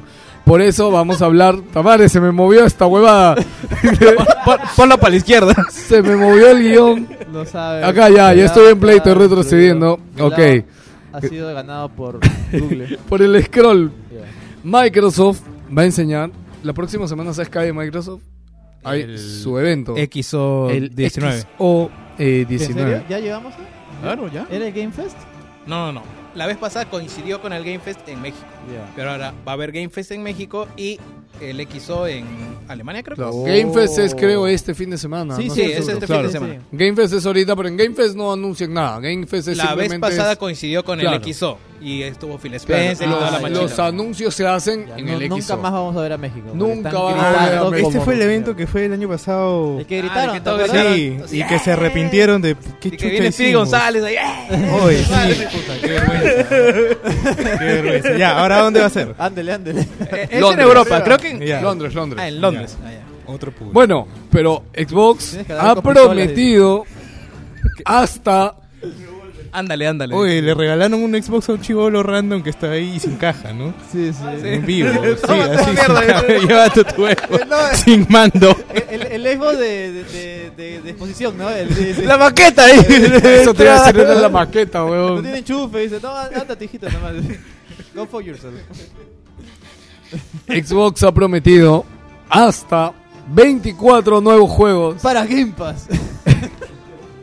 nuevos gameplays de juegos que va a mostrar en el XO 2019. enseñar Estrella de K2 y... Pincho. Yo solo voy a decir que el año pasado prometieron un Prometieron culo. oro, weón. Prometieron Yo oro, me acuerdo. oro y platino para el XO del año pasado y no hubo una mierda el año Mira, pasado. último que vi en una conferencia de Xbox fueron latas. Latas de Gears of War, weón. Puta, yo, Exclusivas eran encima, weón. Funko Pop. Puta, Funko que era Funko Pop, weón. Eran latas, weón. Eran latas de chela, weón. Y las ponían así en tu cara, puta, exclusivo, weón. y bueno, no, o sea, no han dicho nada en particular. Ahorita lo único que han dicho es eso. Han 24 videos de gameplay nuevos. 24 videos de gameplay. Así han nuevos. dicho, de- de- de- gameplay de la nueva expansión de Call of Duty. de DLCs. de DLC. No, mira, mira, es que tú atacas Forza, este, ¿cómo se llama? Gears, el juego de los piratas. Ahí ya te metes 6, 8 juegos, ¿ah? Nadie se acuerda, este juego de los piratas ni siquiera se acuerdan del puto nombre. No me acuerdo ¿Cómo el se nombre. llama? Sí, un éxito. Sea of Thieves. Sea of Thieves. Nadie se acuerda. Muy contento con los resultados de- del streaming y basta. de- ¿Sabes cuánto? y de las olas del, del ancho mar. ¿Cuántos kilómetros han nadado? No, han dicho que ni, ni ni eso van a decir, creo, ¿no? ¿Has, has escuchado algo así? Fue una noticia hace poco, sí, sí. Catalina Que del ya no van a dar datos de... Creo que lo vamos a dar rato de mierda, ya. No, no, ya no somos Literal. tan cara ya no van a dar dura. datos de horas jugadas, o sea, ya ah, tan bajo ha caído que no tienen ni eso para ver. Eh, Ya lo- los, los percebes ya perdimos la cuenta cuántos había No, ya. ya, o sea, van a ser muchas personas han jugado. Había una infinidad. Uf, Sí, uf, ¿cuántas? No no? te imaginas, Juan, sí. Déjame quitarme mi polo que dice mi chaqueta y abajo dice muchas personas jugando. Eh, seguimos hablando de Coalition, eh, desarrolladores del último Gears of War 5, que ese sí ha sido un éxito. Al menos 3 Así me lo- millones así me pues, lo dijeron. Así han, así han dicho el floro. Fuente, créeme, güey. Ha, sido un éxito. ¿Cuántas ventas? Un éxito. No, es que lo que te dije es que no han dicho venta de juegos tampoco de por 5. eso. Solo dijeron que más de 3 millones de personas lo habían jugado. Ay, mierda. Porque es que ahí incluía las ventas y los de las Game veces que el Pass. mismo usuario vuelve a jugar el juego. Como que. Es muy O pendejo. sea, si te lo digas hoy día y te lo digas mañana ya son dos. dos veces ha jugado. uno. Es muy posible, weón. En fin. Eh, Coalition ha dicho que Gears of War 5 eh, no forma parte de una trilogía. Dice que forma parte de algo más grande. de una trilogía de cuatro juegos, así como Es Víctor. una, es una trilogía. Sí, es que literal. literal han dicho eso, weón. ¿Recuerdan esa Dice que es parte de una trilogía más grande, weón. Grandes Pero- éxitos, weón. ¿Qué, qué sentido tiene? No es una parte de una trilogía, es parte de una trilogía más grande. O sea, dice con que el titular es de un arco mucho mayor. O sea, no pare- lo que yo entendería es que no termina en el 6. Así de simple. Y que no se pega hasta el 10 este nuevo arco que viene, ¿no? Y en el siguiente yo creo que ya matan a, A Marcus. a, Marcus, ¿no? De hecho, ya, ya toca. No la en realidad la gente no, no le importa si matan a Marcus. La gente quiere que regrese la voz del tren Col. weón. Ah, sí, Han tanto hecho sí. protestas y todo. Sí, sí. Pero en latino. En latino, claro. Ah, ya. No, no le importa. Sí, todo. Vino, vino. Speedy González Yo- y yo- dijo, sí, yo- ándale, yo ándale. el único Gears que jugué fue el 1, pues. y- pero lo jugué en idioma original y es la única referencia. ¿Qué, qué de especial tiene la voz la- de- del moreno en latino? No tengo idea. Fan Para mí, de pura cepa de Gears. Es que yo lo he escuchado y siempre me ha parecido. cara- No, es que no, no sé de quién es. O sea, no. Ah, No, o sea, no. Te digo Castañeda uno, la voz de Ah, Picor ya. el otro. Freeze. Ah, Ya, ahorita le ah, ha puesto ya, la voz de. Freezer, por ejemplo. o sea, el tren call es Freezer. Pero, pero anteriormente, o sea, reconozco la voz del tren call, pero no sé a qué personaje. Oye, pero a mí me normal encanta decirte, porque ¿no? estos huevones tan poco modifican su voz que, o sea, tú lo escuchas y al toque hay la voz de Freezer. ¿no? recuerdo que el Gears 1 acababa incluso con una especie de mix con las voces del, del moreno. Sí, el Gears 1 en los créditos tenía un mix musical con las voces del brother. ¿Qué, qué decía? me- ¿Cantaba? Me, cagaste. Sus ¿eh? frases típicas y Bibi, ¿no? Que era, que era, yeah, era yeah baby, pues, ¿no? Pero así con su Ah, voz ya, aguda de Recargo. Grandes frases icónicas del personaje de Gears, ¿no? Bueno, ¡Busca ya. cobertura! Ayúdame, por favor, ríeme. De verdad. No iba a Bueno, parchear. ya, yo- yo lo- yo lo jugué. Mira, búscalo, búscalo y lo pones en esta parte, Sí, ¿ya? para que ya. vean ese mix del moreno. Ya, lo que pasa, lo que pasa es que yo lo he jugado en español. Ya. Así que si es que he escuchado la voz en inglés de él cantando al final, yo habré pensado que es un rapero random. Pero Sí. sí. Así que bueno, esta sección de Xbox terminará entonces. Que escuchen el remix, el, la voz del Moreno Random y, vamos con PlayStation.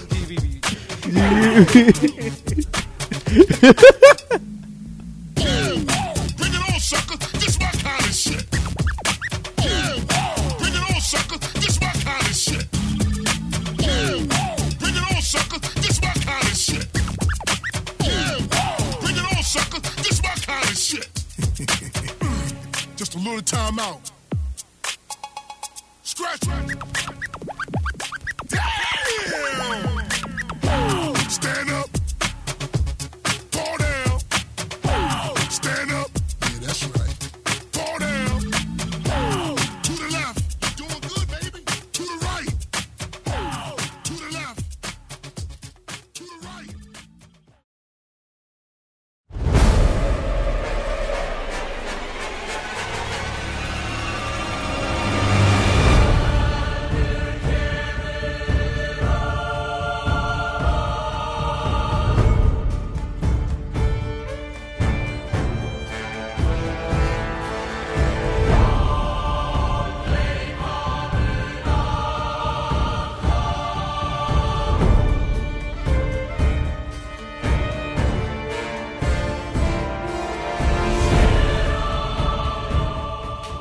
Comenzamos con PlayStation porque el autor de God of War, el señor Cory Balrock, director del último God of War, acaba de hacer un pequeño teaser o algo en su Twitter, una cosa rara está pasando ahí, no sé si lo vieron.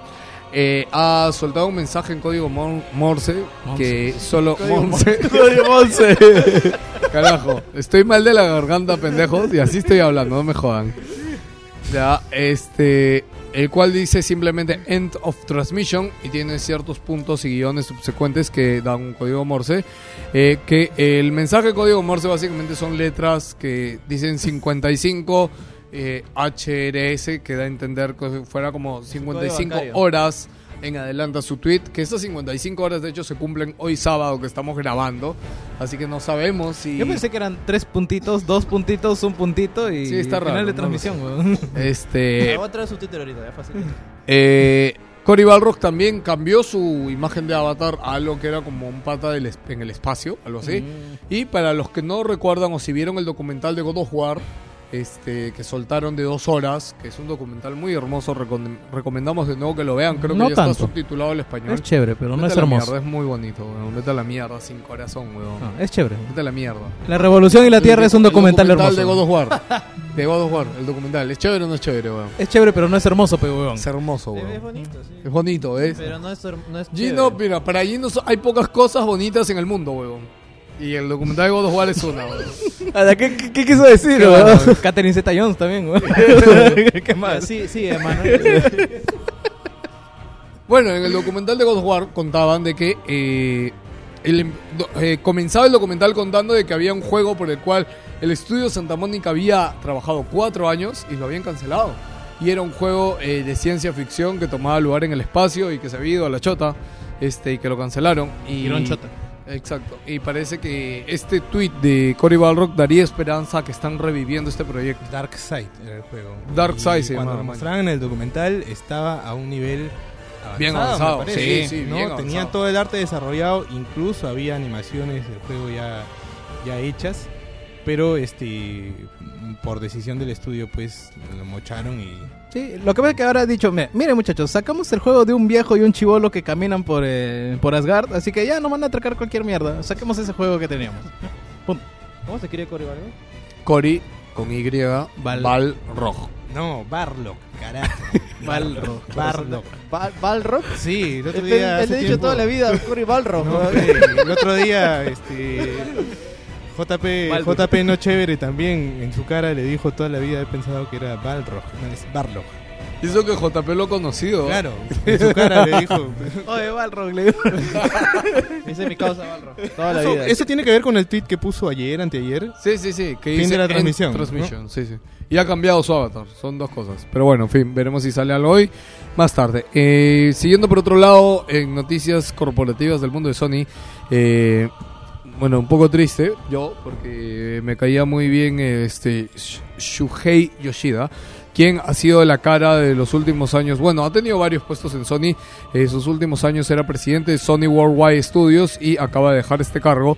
Y el que, para mí, increíblemente, el nuevo presidente de Sony Worldwide Studios es el fundador del estudio Guerrilla, Y director de Killzone. director de Oh, Killzone, el creador de Killzone, de hecho, el, el Oh, de su no. cabeza de él salió.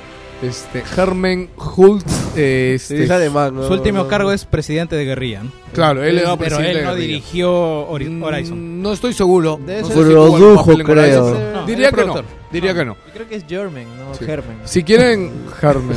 No, para acá dice Germen. Es con H. ah, es Hermen. Hermen sería en español, no Germen. Pues. Ah, ok.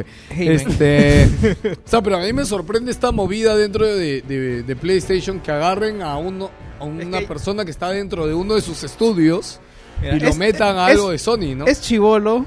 Se ve- le ve cara de buena gente ya suficiente para que reemplace a House y al otro gordito. Pueden reempla- o sea, pueden, en- o si no lo quieren ubicar de cara en los videos de Kojima siempre salía porque él fue el que le dio el, el motor de Horizon para que Kojima trabaje este desde Stranding. Este, y no hay mucho que decir, pero Y- eh, Yoshida igual va a otra división de PlayStation que en realidad se va a encargar de eh, los juegos indies, creo, o sea, los juegos más chiquitos. Que, sea relaciones públicas. o sea. Sí, este, bueno, igual Yoshida sigue en PlayStation, yo no sé cuántos años más le quedará a Yoshida, a mí me encanta porque todos los demás, los gringos se han retirado y Yoshida sigue ahí, brother. este. Hasta el presentador, este creo que era Show. Sí, pues, John No, ya- se salió fue, él. ya. Se fue, ¿no? Claro, pero él se ha ido completamente de Play, o sea, el otro, pa- Andrew Casas también se el, fue. el anterior Show que era Andrew. Andrew Casas.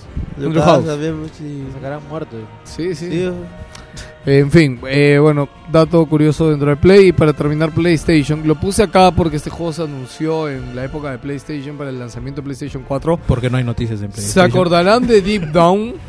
De bien abajo. Ah, el juego de Onda. ¿Capcom? De Capcom. Juego de Capcom. Ese juego que yo dije desde un fucking inicio. Jamás voy a olvidar mis palabras. Juan. Esta va no es real. Sí, Ustedes yo- dijeron, no, que sí, que la PlayStation 4. Yo confirmo, él dijo, eso es falso. El se ve el HUD y, y- Se ve, se ve Mi- falso. Mi ojo dijo. biónico nunca falla, weón. No dejen que Gino los mire, chicos. Puede ver cosas que ustedes Puedo ver no sus saben. gráficos falsos. weón. no tiene anti-aliasing. La sombra está de más resolución. Así que nada, este proyecto y se ha hablado bastante, o sea, hasta Incluso para no, Play hace 5 se ve tiempo, alucinante, weón. hace tiempo no se hablaba del juego. Lo último que supimos es que Yoshi Llama. eh, no, Ono, Ono. Ono, el de, YouTube.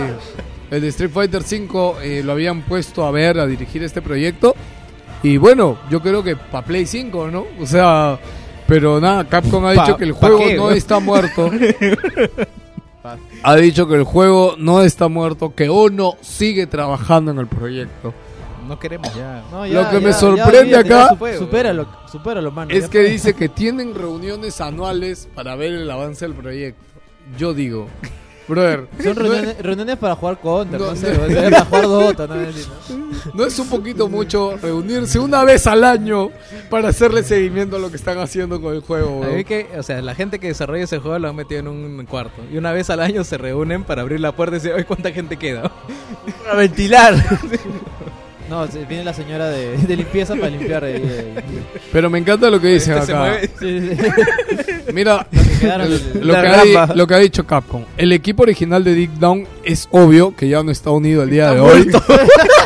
que ya falleció. Pero la gente, pero la gente seguramente está al tanto de que hemos mantenido la marca registrada y que no se ha renunciado por completo. Necesitas contratar un abogado media hora para hacer eso. Cada año examinamos los títulos que estamos haciendo en el futuro y presentamos proyectos para aprobar y avanzar. No hay mucho que pueda decir al respecto, Con la mierda. pero si te has dado cuenta hemos mantenido la marca registrada y también podrás deducir que no hemos renunciado por No hemos completo al título. mierda. Esa hueva es el Fonavi, weón. Algún, algún día, al lado de los, los fonavistas han recibido su, su sueldo deep down dice. Y para terminar, Para- para terminar la sección de PlayStation, Jim Ryan, uno de los CEOs de PlayStation, que tiene muchos CEOs, este, este de acá ve lo que es PlayStation Now. Sí. Oh. Ah, ese es el que lo van a votar ahorita. Eh, acaba de decir, eh, no, nosotros no tenemos planes de que en PlayStation Now lleguen los juegos exclusivos de PlayStation. ¿Cómo que no, Cholo? Pero, pero Game Te- Pass, te estás muriendo, que es tu mayor competencia Tenía- ahorita, tenían 9 millones, ahorita tienen 700 mil. este, Game Pass, todos los juegos que llegan a Game Pass, todos los exclusivos de Xbox van a llegar. Ya ha dicho que los futuros títulos de Xbox Así sean pedorros, Sí, weón, van a llegar también los exclusivos. No, los nuestros no, se hagan la mierda. No, porque hemos bajado de precio la huevada de PlayStation Now y la gente que está ahí está feliz ahí. Consuman esa mierda. ¿eh? Este, Yo creo que, es- o sea, más allá de si pueda ser buena o no la decisión, creo que no debió cerrar la puerta. Creo que debió decir, Que diga ya, después de medio año, puta. Claro, o sea, ya estás dando de entenderle al, al público una noción de algo. sí, porque lastimosamente, si bien no son lo mismo, la comparación más directa que tiene la gente ahorita de PlayStation Now es Game Pass de Xbox. Y la gente con Game Pass de Xbox está feliz. Es que y- Xbox lo puede hacer porque tiene espaldas. Sony no puede darse ese No, lujo. no, no tiene, bueno, no tiene infraestructura. pues. No, la tiene y tiene y es grande, o sea, Sony no es pequeña, pero es solo videojuegos. O sea, PlayStation es solo videojuegos, no Bueno, tiene sí. en qué más respaldarse. Y con eso terminamos PlayStation. Ahora vamos con el intermedio de programa.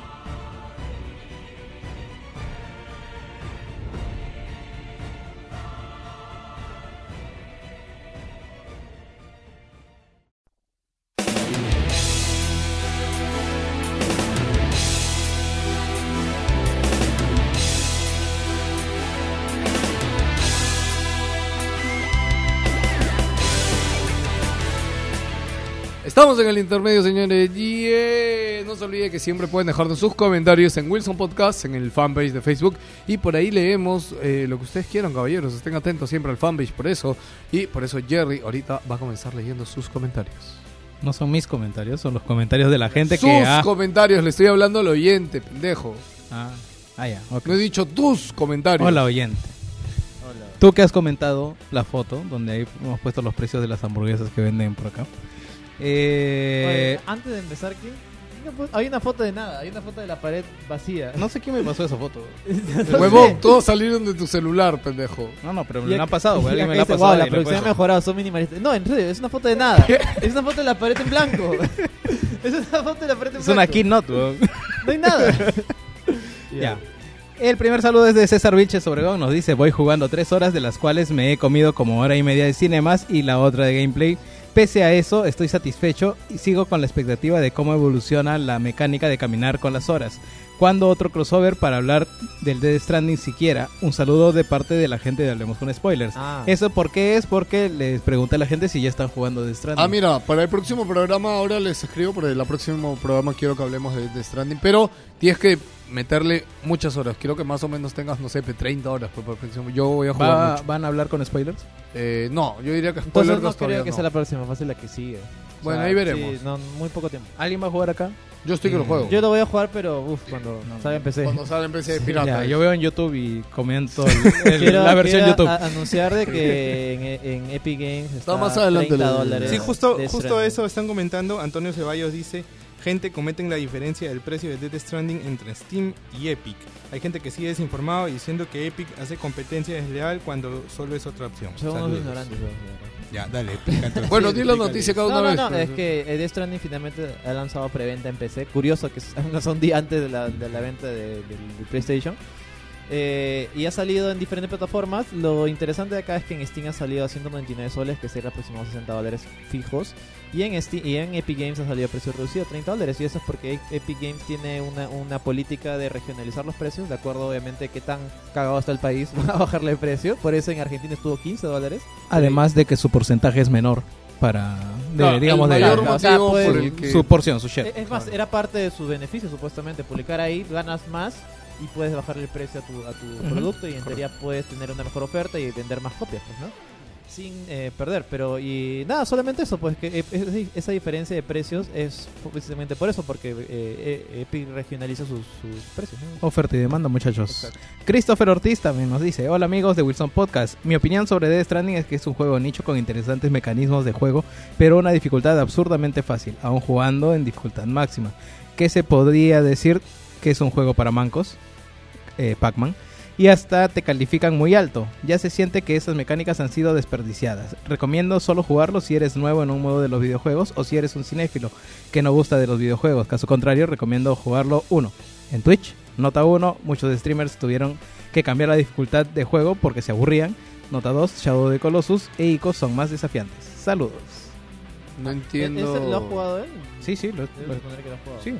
No entiendo este sistema de puntuación que tiene el juego cada vez que traes un paquete. Es- es- eso, puede Es- ser, eso puede ser malo. Lo Paquete de y camote. Es un poquito ridículo, la verdad. No lo entendí ayer que lo he jugado Ya, un poquito. pero no, no hables. No hables. sí. Tienes que hablar la otra semana. Gracias. Cállate, Cállate. Ya me caí en mierda, por eso. Ángel Montalbán Mendoza nos dice saludos a Huitro y a todo por los azules. Ayer estuve por Polos Azules, estuvo nuevo. chévere. Estaba, estaba Ah, vi su- una su foto stand, que pusiste el su dólar. stand ¿no? de Just Dance, Ah, sí. Cada vez acercándose al retail ahí. Claro. Pero con precios más chéveres, siempre. Pero si se acerca al retail, los precios se estandarizarán. No, ni cagando. Ah. O sea, el día, el día que Ah. polvo se iguale al precio de retail no tiene sentido ya. O sea, es como, o sea, es un presente griego. ¿Qué sentido tiene que exista? Ah, su madre, qué profundo. Alberto Escalante Suárez nos dice, los amo. ¿Ok? Ah, ya.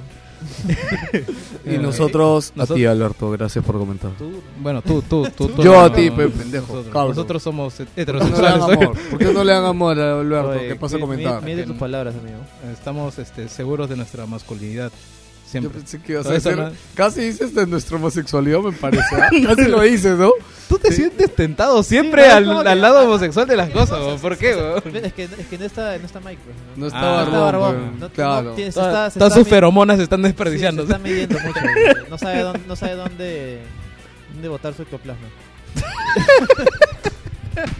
No era necesario, juego. Cristian Melgarejo nos dice, saludos gente wilsonana, comente sobre mañana la final de Worlds de League of Legends con el show de todos los años y ahora La también gente está Becky G emocionada, XD. huevón. Becky G, huevón. A mí me parece excelente. A mí me parece No, totalmente pero los loleros están... Oye, los loleros que ¿Cuál se es quejan de Becky eso, G? La sinceramente, del son- la cuatro- de- Mayores, creo. Ah, la de Mayores. mayores. los A mí me gustaba de mayores. Son cuatro pavos que no importan. La Sí, que sí. no le cabe, la que le encanta, que no le quepa en la boca. Sí, sí. Por eso. Así dice su canción, por si esos, acaso. Esos besos que no sé qué Este, ¿no? sí. Sí, sí, sí, sí. Este, no, o sea, Worlds como siempre es el mejor espectáculo Eso es, y eso es el indudable. y el torneo, Y la- o sea, la final más grande de La inauguración del de la- mundo. y va a romper récords, definitivamente este, va, va a ser la más vista probablemente. Como siempre va a romper todo porque sí, señores, LOL es el juego más popular del mundo. No es comparable eh, con los públicos de Dota en nada. Este, Dejen de compararlos, no tiene sentido. Por más que sean el mismo género. Tienen Fortnite. approach muy diferentes. Por ejemplo, esta vaina de que han contratado a Becky G. Sí, comercialmente es un Es- éxito. A mí me parece increíble. O sea, es la verdad. una y, gran y me parece decisión muy, de muy negocio. interesante ver cómo. O sea, siempre estos, este, al menos el evento lo estaba relacionando a música occidental, tal vez. O sea, incluso música No, no, el asiática. anterior con- fue No, K-pop. no, no. Es, no, un tema de época, porque ahorita, ahorita todos los cantantes eh, Claro. consagrados estadounidenses están teniendo cooperaciones Eh, sí, sí, con sí. latinos. No, pero eso todos, Este año ha sido de cooperación latina. Imagine Dragons también estaba, o sea, era un, un grupo más occidental, pero esta vez me, me parece muy muy paja, muy chévere que estén poniendo grupos latinos, porque sí, bueno, como que da, da más importancia y Ahora, está dando veremos- una participación. una de Veremos el localizar el resultado de la canción. Sí. Eso, eso es lo que importa, porque yo creo que el año pasado fue un boom, eh, lo de KDA, pero fue por la canción y por cómo estaba hecho todo el tema de la Ah, claro. cinemática, que era Ah, alucinante, no, pero Hacen- acá y también. por los hologramas. Hacen- aumentada. anunciado de que es un grupo ficticio nuevo. No, no, pero por eso, pero hay que ver el resultado. No, pero hacen una canción especial para Sí, el sí, sí, evento. sí, sí. Ah, no es No, que van no, y claro. hacen un performance Claro, de ellos mismos. G va a interpretar Ah, la canción. sí, y no, es es a otro nivel, su- bro. Su, voz eh, va, pa- va, la va a eh, interpretar un personaje virtual.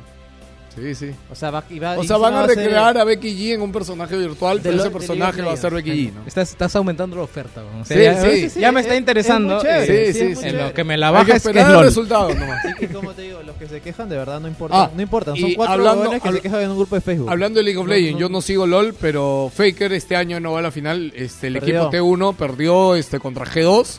Este, bravazo que G2 se llevó a la final. Yo, o sea, he visto las noticias, no veo las partidas, no me interesa. Pero eh, se hizo viral la foto de la abuela y el papá de Faker que estuvieron presentes en la final donde perdió. Y los dos con cara de muy molesto porque Faker perdió su partida. Ahora, pues. Ahora tiene que los vi- videojuegos te dan plata. ¿no? Pobre Faker. Jodan, juegan una hora y media al día, muchachos. Carlos Cruz. Carlos Cruz dice, saludos gente, esta semana escuché los podcast vida que recomendaron, Día de la Madre y Navidad. Oh. Me divertí muchísimo. La La que en verdad me mató de risa fue cuando la mamá de Nech lo agarró con dos correas a la vez. Y parecía Kratos. con los Blade 2 Chaos. Eh, Ah, era este Hades de God of War 3. ¿no? Sí. Le arrancó el Son geniales. Programas, los recomiendo. Puta, que ese momento es histórico. ¿Cómo se llama? Este, el programa del Día de la Madre. No, huevón. Carlos Porras. sí. Carlos, ¿qué? Carlos Porras. El que comentó. ¿Qué hablas? No, Nech, se llama Carlos Porras. ¿Cómo se llama? El que ha comentado, imbécil. Carlos Cruz. Ok. Qué paja, Carlos. Gracias por comentar. Estefano J. Terry Rivero nos dice, gente wilsoniana, saludos, que tengan un buen fin de semana. Hablen sobre Nintendo que está reembolsando Pokémon Sword and Shield, según usuarios de Twitter. ¿Eso es cierto? También de Need for Speed, que dicen que está bueno y que es un lavado de cara, ya lo mencionamos. Postdata, ¿ya vieron la última película de Terminator? Probablemente hoy vaya. Eh, Postdata 2, gracias por tomarse un tiempo para saludarlos en la UTP. Sigan así chicos y pelao éxitos en la conferencia que vas a dar en el evento Gamer de la UTP. Gracias, gracias. Y hay un comentario dentro del comentario de Hasler que dice ja ja ja ja ja. ja". No sé Se ha reído de su comentario. Pero en inglés, con H, sí. Ah, ya. Con respecto de Terminator. Eh... ¿Alguien la vio? No, no, no, pero o sea, ha, bombeado feo en la, en la taquilla. Es un Sí, desastre. pero- es una. O sea, ni, gente- siquiera, ni siquiera ha recuperado la plata gastada. Es un fracaso. Ojo que la, gente que ha ido a verla me está diciendo que está buena. ¿Ah, O sea, sí? to- todo el mundo que ha ido a verla y me lo está diciendo, bien. Ahora, en, en ¿qué pasa? en ¿En crítica, en crítica, no sé cómo vaya, pero te, te digo a, a todos los amigos del trabajo, colegio, de mi casa, Chévere. familiares, No, todo. he, he escuchado que es la mejor desde Terminator 2. Exacto, pero no es mejor que No, pero Terminator. tampoco está tan difícil. Lo- las lo que pasa- No, pero, o sea, ¿no? Lo que pasa es que ese, es el- ese es el tema, pues ha habido tres películas de mierda y ya esta es la cuarta, pues vas a darle una cuarta oportunidad Claro, a la o sea, franquicia. es- eso te iba a decir, o sea, eh, desde el 2, la- desde el 2 no hay película buena en O sea, Es ya el, el- no, tontería. el poder de la franquicia ya murió. Yo ya. creo que Yo sí, creo pues. que O sea, ya si necesita un reboot. No, ya No, necesita no, morir. no, ¿no? Sí, así de simple, ya, ya fue, ya causa. No. Ha tenido una serie completa. en Te aseguro que, te aseguro que un reboot pega. No, no, no, no, le hagan caso sí creo. Warner, no le No, caso, no. está hablando tonterías. ¿Con quién vas a rebotearla? Ya está muriendo. Te apuesto. Ya la van a rebotear, weón. Te la van a rebotear y va a ser un éxito. Gracias. Gonzalo Neira Que- que Camacho hayan dice. a Linda Voy a- voy a- Hamilton ya a era, era lo mejor a lo que podían arriesgarse. ¿Cómo? O sea, volver a, volver a, a Linda Hamilton, A Arnold. a- al verdadero Arnold, tal, y, y- y como Sin lo queríamos ver, sí, ¿no? Entonces, y no les ha funcionado. Lo que dice el pelado podría ser cierto, pero ya creo que la gente está cansada. Pero de es el eso. ya, poder. no, ya pasó la época del reboot. es el ya. poder de la marca, weón. O sea, ¿Qué marca, weón? ¿Qué marca, weón? de No está vendiendo, weón. No Le ha dado importa. todo a los fans. dices, Esa le han dado Linda. Hamilton, Le ¿Quién han dado- diciendo Tiene que un es valor, pendejo. ¿Vas a ir a verla? No. el, poder de la no. marca. Sí, el poder de la marca ya está es un fracaso de taquilla, weón. Porque han presentado la misma mierda. ¿Ya cuántas veces van licuando la, misma esa es la marca, huevón. baboso, hay la que, hay que dejarlo ahí. mierda, hay que weón. dejarlo ahí hasta ver la película. Pendejo. No lo voy a Hay que dejarlo ahí. No, pero Jerry la va a ver. Yo sí quiero verla, me da curiosidad saber. Es Linda Hamilton. Uy. ¿verdad? Todas las películas de Tencent la están cagando. Ya. Gonzalo Neira Camacho nos dice: Hola a la mixer que edita, porfa, que le suba un punto al audio. Ando con mis audífonos al máximo con las justicias si los oigo. What the fuck. Eh, Ya. declaraciones, por favor, ya. declaraciones. Bueno, siempre se está mejorando, pues, ¿no? Ya, si quieres que le suba. Bueno, acá también me han dado la crítica y yo lo voy a aceptar. Así que Ah, por ya. ahora no me voy a ofender ni molestar. Ah, ya. Muchas La gracias, compañero. ¿Cómo se llama? mierda, pelado. Muchas gracias, ¿qué? ¿Quién? Ah, a Gonzalo Neira Camacho. Gonzalo, eh, Mañana- muchas gracias mañana- por tu crítica constructiva. Este, continúa. Sí, algo me ha pasado de verdad con el audio del resto de los podcasts. Este, tan, los que estoy viendo en Pocket Cast me están saliendo un audio muy bajo. Acá los de Spotify sí, sí tienen un volumen adecuado. Es, es raro, ¿ah? Pero es cosa de la plataforma.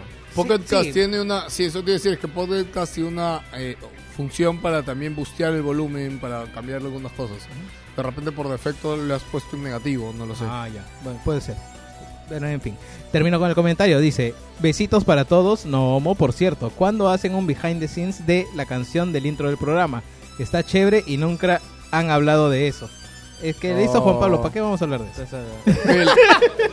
Es Acá que. el hombre Creo involucrado. que, creo que este, a lo que me puedo comprometer es a una interpretación en vivo en la próxima reunión. Ah, su madre. ¿eh? Eso Uy. fue lo que Ya- dijimos ya- la vez pasada. ya- ya con dijo, guitarra. ya oye, sé.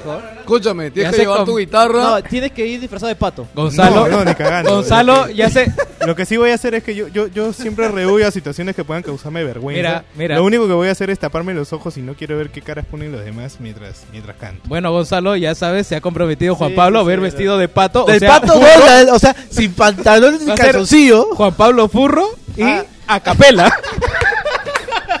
Porque hay alguien ahí que está pidiendo que haya furros en el grupo. Se siente, se siente necesitado de furros. Ya me caen pesados. El, el Huevón, que es hincha de los furros En el año hincha 2 de... de, de Wilson Podcast, y uno de los niveles más altos va a ser furro. Furro, ¿qué dijiste? Que ya estoy harto de, harto de, ¿cómo se llama? Del fan de número uno de Juega Esta, Cristian Yataku. No, es en joda, es en joda nada más. ¿no? Pero el de los furros sí. Ese sí, ese sí. Estamos todos de acuerdo en eso. José Ruiz nos dice, muchachos, estoy furioso, por la puta madre. Uno quiere apoyar la formalidad. Pagué por la preorden de DS, eh, Death de- Stranding. Death Stranding en Lao Gamers y resulta que no llegó ayer.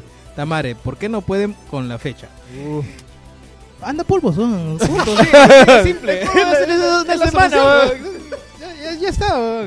Y te lo mandan por globo encima. ¿eh? Ayer Ah. llegué al puesto de Witro. No, no, y te dejan, eh, te mandan mensajes personalizados, creo. Claro, en, sí, en- sí. en inbox. Sí, sí, sí. Sí, sí, te, te mandan este. Bueno, viene tu globo y Witro ya tiene el paquete así con cinta embalaje, así todo con tu nombre, tu teléfono. tu Ah, mira, te mandan por globo de Stranding. Sí, sí, sí. eso Sí, es, sí, es, es meta, ¿no? la, verdadera, la verdadera experiencia.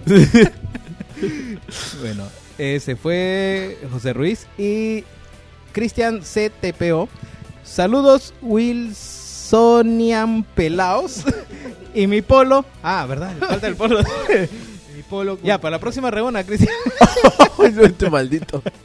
Este, ahí lo tenemos, está calent- calentito, calentito. Pero Cristian no debe ser de afuera. No, Cristian es el que. ¿Quieres que lo diga en público? weón? Obvio, obvio, quiero No, saber. no, no, nos hueveamos con el color del polo. weón. Ah, nos, me parece mucha gente. Te. Estamos Tenemos haciendo que las manos, ¿no? Sí. Ahí sí, en Juan, ¿no? O sea, tú cagabas. sí. Siguiente cuerpo, ¿no? No, Wilson, ponte como entidad. Jerry, específico, como ser humano, la acaba. ¿Cómo que? Puta, sí, Wilson Podcast somos todos. No, no, ahí vos tú la has cagado. weón. Tremendo, dice. Tremendo. Cristian Yataco Tazaiko nos dice, no bromeaban con lo de noviembre de locura. ¿Y qué locura será el 23 con tanto evento en Lima? Saludos muchachos y aguante Wilson con los derechos de autor por la revista para colorear del Joker. este, el 23 pues? se viene 23. clásico... No, este se nos viene vivo por el rock, este concierto de salsa en el Monumental. Perdón, en el Nacional y en el Monumental tenemos la final de Flamengo contra el River. Va a ganar el Flamengo al parecer porque River está entrenando en la cancha de Alianza. Cursed, cursed. Sí, sí, sí, así que ya saben a quién apostar. Este, bueno, en realidad la gente se ha escandalizado demasiado por esto, pero porque, a ver, en el vivo con el rock, por el rock, yo en cualquier concierto que haya de esos he visto máximo 10 policías. El resto es seguridad privada. Eh, concierto de salsa, ¿qué se van a pelear? Son puros viejitos que ven a Oscar de León ahí, huevón. No por pelear, tráfico en la ciudad. O sea, ese día Es sábado en la noche. vas a ver, se verá la mierda. ¿Cómo ser? Mira, Ate está a por lo menos. ¿Cuántos? ¿Dónde se vio por el rock, disculpa? ¿Vivo por el rock? San Marcos. ¿No era en el Nacional? No, el, el nacional es el de la salsa. ¿Y el fútbol? Bueno. Pues están recontra Ah, no, la gente que razón, no. Es como que están súper extendidos. Pero es por- que al Bueno, estar extendidos llevan gente a los a tres Sí, partes muy pero el único que vas a meter policías es al del partido. Y el partido es a las 3 de la tarde. Termina Ah. a las 6. Y los otros conciertos, puta. No, no. En el Pues- vivo por el rock, como te digo, máximo cuatro policías, vas a ver. Ya, mierda, Punto. avanza, ya. La gente llega al pincho, pero. ya, José Cherre, saludos, gente. Qué bueno que ahora vayan a grabar semanal. Personal, no, no estamos grabando semanal. Estamos haciéndole una muestra gratis para que nos paguen y de ahí consideremos volver al formato semanal. Como las drogas. Pero disfrútenlo, gente. Dead Stranding hace esas cosas. Personalmente no me llama mucho ese juego de Kojima. Esperé, esperaré que alguien se lo compre y me lo preste a ver qué onda. Por ahora ando enviciado con Destiny 2 en PC. Busco clan de mancos. ¡Hala! Enviciado con Destiny 2. Bueno, sí es posible. Sí, sí, porque el luteo es eh, llama Es gente. intenso. Por ahí, ¿alguien que juegue Destiny 2 ahorita? Ya Nadie. no, no, no, nadie ya. Yo- yo Lo podemos yo- invitar a él para que haga yo el año, ¿no? año 5 de Destiny. Escribe inbox. Eh, Ronald Reyes nos dice release de Snyder Cut. No Uy. ¿verdad, huevón? Eso fue la noticia de la semana No antepasada. ¿Es real o no? No ¿Es real, huevón? ¿Seguro? El gato Sí, de Snyder. es real, es real. Voy, a buscar. Eh, o sea, Batman violado es real.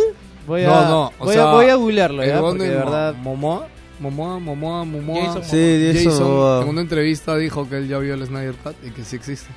Mm, interesante. A ver, a ver. Está, es muy random. De repente es vi. Snyder Cat con A, del gato de Snyder. Sí, es bien raro. Porque te- tenía un gesto raro cuando lo dijo también, weón. Es como... mm, Bueno, es que Jason Momoa se vio mongol el pata creo que es. ¿eh? Y por último, Dante Mateo Landa nos dice, ¿qué comen durante el podcast? Saludos chicos. Hoy día nada porque Juan Pablo Opresor nos dijo que no traigamos comida. Comido un montón de basura. Papitas y citas. Oye, ahí el Inca Chips no tiene octógono, por cierto. ¿No? siempre está tres veces más Mira, que... Sí, se- según la noticia dice que sí, Momoa dijo que he visto el Snyder Cut y es alucinante, dice. Y además re- resulta que sí es cierto. Ah, y no solo ha dicho que lo ha visto, sino que le preguntó, y en verdad es muy diferente a lo que terminó siendo, y dijo, y dijo, como es otra cosa que está a otro nivel, es muy diferente. Ya. Y Yo lo dijo con una quiero- sonrisa así pendeja en su cara como... Yo quiero que salga para que Sí, los, weón. los fans de DC Sí, es muy vean raro, que sigue weón. siendo una basura No, ellos van a abominable. decir que es mejor, los fans de Marvel van a decir que es una basura. No, es que objetivamente va a ser una basura, no hay manera de saber esa película.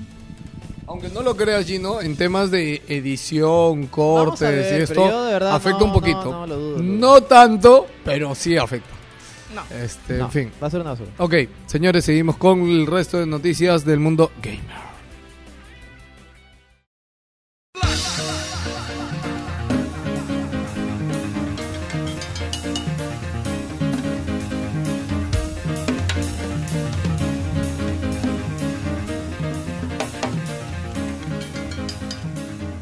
Empezamos con el resto de noticias rápido. Boneworks, Gino, ¿te acuerdas del, del hueso trabajo?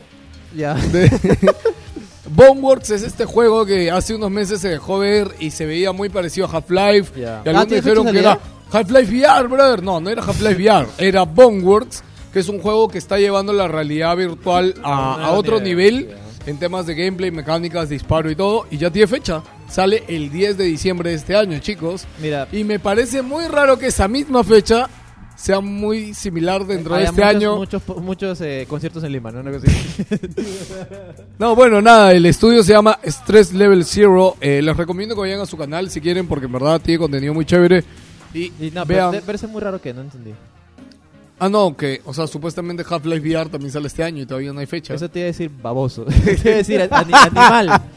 Mira, ya va contando, quedan menos de dos meses y tú como baboso, no, que sí, que vos que bien va. en el Video Games Award, weón. Esa es la última, Gino. Ay, chúpala, weón. Gino, hay dos series, sale ahorita, weón. Te vamos a hacer el tráiler. 28 Vas a llorar. Perro, vas escúchame. las pelotas. Escúchame, mierda. las pelotas Vamos a hacer cara, streaming, weón. Si no, si no tienes nada que hacer. ¡Hala! en Te van a dar las pelotas en vivo! Huevón, Sí, weón. hagamos streaming, huevón. Y lo- le hacemos streaming también a la agarrada de bolas, huevón. Puta, encima, o sea, cualquiera diría cualquier fecha, el video en esa Barça, ya, para O sea, quedar es que más es lo ridículo en vivo. Es weón. que es el único, la única No, fecha de no, streaming no, no, no, importante que ¿Cuántas veces queda has dicho esa mierda? en el año, huevón. En cinco años, ¿cuántas veces has dicho esa mierda? Va?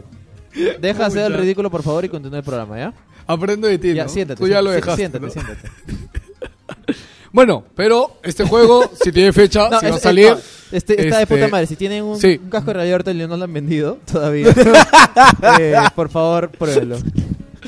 ah, chucha, ya me Puta madre, ya vendí mi VR. no, no era, no era in- dinero indirecto, por si acaso. Estoy llorando. Ya. Eh, die- ya me di cuenta, yo también. Sí, sí. Do- do- dos horas después no reacciona, gracias. Eh, The Outer Worlds eh, acaban de decir, no han dado cifras, pero han dicho que ha sido un mega éxito comercial Qué bueno. que sobrepasó las expectativas que tenía 2K respecto al ¿Cuánta juego. gente lo está jugando en Game Pass? no? Muchísima gente. Sí, la verdad, bastante. Eh, pero, Qué bueno, qué bueno. pero en general han dicho Me eso, alegro mucho porque que ha sido un todo- éxito. El estudio yo creo que lo necesitaba mucho, que, que este juego No, sea un y éxito. demuestra de que sí hay un público que exige juegos clásicos como Fallout con esta complejidad que se había sin perdido. online, sin online, modo historia, sin, Sin DLCs, multijugador. sin multijugador, sin DLC, sin huevada. Salió, precio completo, tómalo, juégalo, les gustó y ya está. Qué excelente, qué excelente. Sí, Me verdad. mucho. Be- Bethesda aprende, por favor. Eh, sí, No, Bethesda está en otro lado. puta, Bethesda estaba- Hemos hablado de la, de la guerra civil en Fallout 76. Eh, Puedes comentarlo rápidamente porque no lo Ah, hemos ya, dicho. que comentamos, creo que comentamos de que sale- salió el, el- pase, el pase mensual. No lo comentamos, Fallout. pero dijimos a volar sobre el pase de temporada. Claro, que... el pase mensual, que era Fallout First. Que tú debías pagar para dar que te den beneficios y puedas crear tu propio servidor. Que era una Sí. mierda, no funciona, está roto. Porque Y- y los mundos estaban looteados. Ya, claro, mundo- servidores con mundos ya bu- bujeados o, lutea- o looteados. Ah, Pero lo que ha pasado es hay otro nivel. Resulta que tú cuando pagas esa shit, te sale un logo a ti arriba y te dice que este es un usuario premium, ¿no? Te diferencia del Claro, resto. y lo que ha pasado es que la gente se sentido ofendida por esto. ¿Cómo pueden pagar? Son tan imbéciles. Así que van y se juntan y le pegan a la gente, a, a los que tienen, a los que han pagado la mensualidad. Pero lo que, lo que o ha sea, pasado. es bullying virtual. Claro, pero lo que ha pasado es, es que los que han pagado dicen esto no nos puede, no nos pueden hacer nosotros. Nosotros somos usuarios de nivel, que hemos pagado, somos superiores a ellos. Así que se han juntado y han hecho un sindicato para para eh, y, la- y está ocurriendo la primera guerra de clases virtual entre la, la gente que ha pagado y la gente que no. Porque algunos están eh, no les parece que les den dinero a Bethesda por la porquería de juego que han hecho y otros se están divirtiendo con el juego. Y todo esto pasa en el increíble campo de 8 putos jugadores por servidor kilométrico. O sea, es un mapa de tamaño San Andreas con 8 jugadores que no aguantan más el motor gráfico. Es un desastre, cualquier cosa. La guerra social es de 4 versus 4. O sea, qué gran revolución. Overwatch. Sí, o sea, Hasta Overwatch tiene más. tiene más jugadores, tiene 12. Seguimos hablando de Resident Evil 2 porque va a pasar algo histórico, creo. El remake de Resident Evil 2 está a punto de sobrepasar el total de ventas de toda la vida del Resident Evil original. eh, lo cual nunca ha 1. pasado en la historia, ¿sí? El de Play 1, el Resident Evil 2 de Play original. Sí, el remake ha vendido No, hasta ahora es que- 4.7 y el original de PlayStation 2 vendió 4.96 PlayStation millones. Perdón, Play 1. Eh, sinceramente no me parece nin- no me parece nada destacable. Eh, ¿Por qué? Porque obviamente es un mundo más, o, o sea, el mercado o sea, está mucho más abierto que cuando salió PlayStation 1, la verdad es que no, no, no veo cuál es el logro ahí. Mm, Bueno, te es Era el bastante objetivo, como para que lo además, hayan ¿no? hecho Que noticias. Más gente lo juegue. o sea, Claro, sí, o sea, Ahora, ah, no sé si alguno ha estado o ha visto algo de este juego Ancestors, que creo que ya salió. y Yo salió. Sí, es Sí, una- yo, no, no, pero es- me- o sea, este Ah. juego tenía mucho hype porque era el autor original de Assassin's Creed. Sí, pero se fueron demasiado de pretenciosos. Eso o sea, quería saber, porque vi una noticia de que la gente se estaba quejando de la dificultad y el No, eh, creador eh. ha salido a decir de que no, weón, que la dificultad del juego está bien, solo que te da como que mucha libertad para tú hacer las cosas. No, No, no, o sea, yo he visto varios reviews de juego porque yo también estaba golpeado por el mismo, o sea, el desarrollo original de de Assassin's Creed y todo lo que proponía. Lo que el juego te propone, tal como dice el nombre, es que tú eres un mono, tal cual empiezas y tienes que evolucionar, pues, ¿no? Pero el juego literal no te dice nada, o sea, ni, ni tutoriales, ni los controles, ni cómo manejar, ni qué hacer para evolucionar, ¿me entiendes? Pero es que supuestamente la idea del, del creador es que no tienes que saber nada, porque obviamente la gente... Debes los evolucionar los monos como Tampoco jugador lo también. sabían, ¿me entiendes? Tenías que como que investigar y, y a prueba, a base de ensayo y error, Mira. li- literalmente morir 20 mil veces Esa gente hasta saber que como nunca ha tenido nuestra experiencia, Gino, que tú te acordarás que en mis juventud- tiempos ahí, eh, abuelito, a Cuando mí me éramos- pegaban, a ti no te pegaron, No, no, yo soy mejor, una cosa así. No, no, cuando éramos, ¿te acuerdas cuando instalabas un juego de PC raro, un shareware normalmente en esa época? En y no- inglés o en alemán. Exacto, y no te venía y apretabas todos los botones del teclado Yo sí me acuerdo. sí me hasta acuerdo. saber qué cosa hacía cada botón. Sí. O sea, más de una vez me pasó con un juego en PC, huevón. Y Bueno. esto pasaba solo en PC, esto no pasaba en consola. Bueno, es polémico, pero... Ah, bueno, entonces la gente se está quejando de Es eso. que como producto masivo me imagino que no tiene ningún Claro, éxito, ¿no? 60 dólares, o sea, para literalmente un juego en el cual vas a morir 20 mil veces y, y se resulta tedioso y no es divertido. Bueno, Y bueno, encima está mal optimizado. El juego tiene Claro. muchos O errores. sea, salió en PC primero. En Epic Games todavía.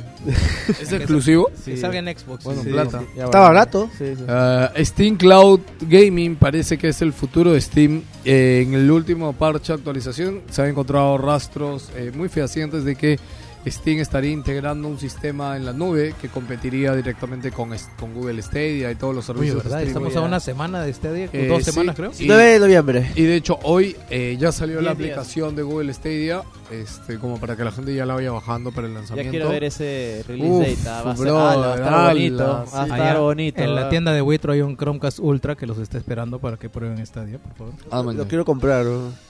¿Lo Eh, quiere comprar? Para ver solo Crunchyroll nomás en mi televisor. Así que bueno, no. llevan A Ninive, va, sí. Est- estén atentos Siento. para, estén atentos por ahí para que, interesante. que Ayuda, no por los favor. sorprenda, pero o sea Steam tiene la capacidad tiene ya los usuarios tiene la plataforma ya instalada en un montón de PCs Pero le faltan los servidores. este le que hacer falta la prueba, no pero yo creo que tra- ellos obvio hacen un subcontratan a claro o a Amazon o a pero Microsoft ¿Ha visto que ya, ya se, y eso ya se puede hacer? O sea... Ah, no, tienes razón. qué cosa Me equivoqué, confundí... ah ya ok, ok. Funciones. este así que bueno chicos nada más ahí terminan las noticias Eh, del resto del mundo. noticia ¿Algo- rápida. algo más que quieran acotar Sí, eh, resulta de que muchas empresas han estado dando sus numeritos Eh, así, así, así resumen, eh, ella ha dicho que, uy, ha sido un año de puta madre para ellos. Battlefield 5 ya está dando los números. Apex ha, ha- ha cerrado muy bien su año con el pase de temporada y todos los eventos que ha estado haciendo. Y han proyectado que van a resucitar dos franquicias, dos franquicias y una nueva. ¿No he dicho qué? Y tiene muchas expectativas por Star Wars, eh, Jedi Eh, Fallen Order. Order. Voy a pensar que van a pelear contra otro monstruo que es Pokémon, porque sale el mismo día. Sale el mismo No, pero día. igual son públicos diferentes, o sea, el- obviamente no sale en Switch, o sea, tampoco vamos a meter en Switch. ¿no? Vamos a ver qué tal le va. Es Eh, que Pokémon es un juego para niños. Ah, sí, es cierto. Eh, es entre cierto. otras noticias, The Outer Worlds eh, ya es un éxito comercial. Ya de acuerdo a su publisher. Sí, ya lo dijo. Ah, me fui al baño. Ah, te fuiste al baño. Y para, para terminar justo con esta noticia, este, también Capcom dio noticias porque dijo, señores, eh, hemos dado estos nombres, Mega Man, la franquicia tanto la, la Mega Man 11 como la este, Mega Man X Collection, parte 1 y parte 2, han vendido más o menos 3 millones de copias juntos. Eh, Devil May Cry 5 ha vendido 2 y bi- 2.5 millones de copias. Resident Evil 2 Remake ha vendido más o menos casi 5 millones de copias. Monster Hunter ha vendido más de 15 millones de copias sumado A la mierda. a la expansión Iceborne que acaba de salir y dicen que esperan crecimiento de ventas para el lanzamiento de PC en enero De la expansión. y de todo lo que es el aire de, de Fighting para que quieres saber eso ajá, saludos o sea no han dicho nada ¿Qué dijiste? o sea para lo que es el lanzamiento todo lo que es un juego Fighting no han dicho nada Pero no tienen otro juego. Ah, bueno, ellos tienen. claro. O sea, no, no, no hay ningún juego de peleas nuevo en proyecto. Eh, no han dicho nada pero ayer salió la noticia en que Capcom anunciaba una reforma completa de todo el área de, de división de desarrollo de juegos de pelea Street Fighter 5 les ha salido muy mal. Sí parece O sea, que sí no, definitivamente eh, todo, todo fue abajo desde que. No solo Street Fighter 5, sino también ¿Qué otro juego de pelea han sacado? No me acuerdo. Marvel vs. Ah, Capcom ya, Infinite. ya, bueno, sí neces- necesitaba esa reforma de una vez. ¿ah? No se sabe exactamente si el papel de Olo, que ya lo habían desplazado por el productor de la saga de Monster Hunter, en la división de, de- de- de la parte del juego de pelea, ser ya no estaba en la parte de pelea, ¿no? Lo, lo- lo desplazaron, pero seguía igual como imagen de. Claro, sí, eh, que yo sé para más imagen que otra cosa.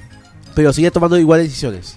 Pero la cabeza actualmente, oficial, es la del director y productor de la saga de Monster Hunter. ¿Tú crees que los juegos de pelea sencillamente es una época diferente? No, se es una, es una saga, es una época en la cual es mucho más accesible y, y es mucho más barato a la hora de sacarlo. Hay más juegos que se están sacando de forma mucho más este rápida Bueno, y si llegara razón, ¿no? a Hay más juegos de pelea que, que al menos en hace 5 Sí, años. o sea, mira Art Systems que Es está lo que hace sacando rato, weón, puta, yo no entiendo el modelo de juegos de pelea, creo que funciona Bueno, extremadamente de- bien, debe, debe ser rentable. Claro, debe no ser ¿no? extremadamente rentable. el caso weón. más raro va a ser Glambour Fantasy Versus que va a salir solo 10 personajes y 10 y 60 dólares. Ok, gente, bueno, ahora sí vamos a terminar este programa de hoy con eh, la tercera, no sabemos si última parte de Atari, vamos a ver hasta dónde llega allí en el día de hoy. Ojalá que no. Hay ahí algo interesante. Y Sí, sí. vamos con Atari.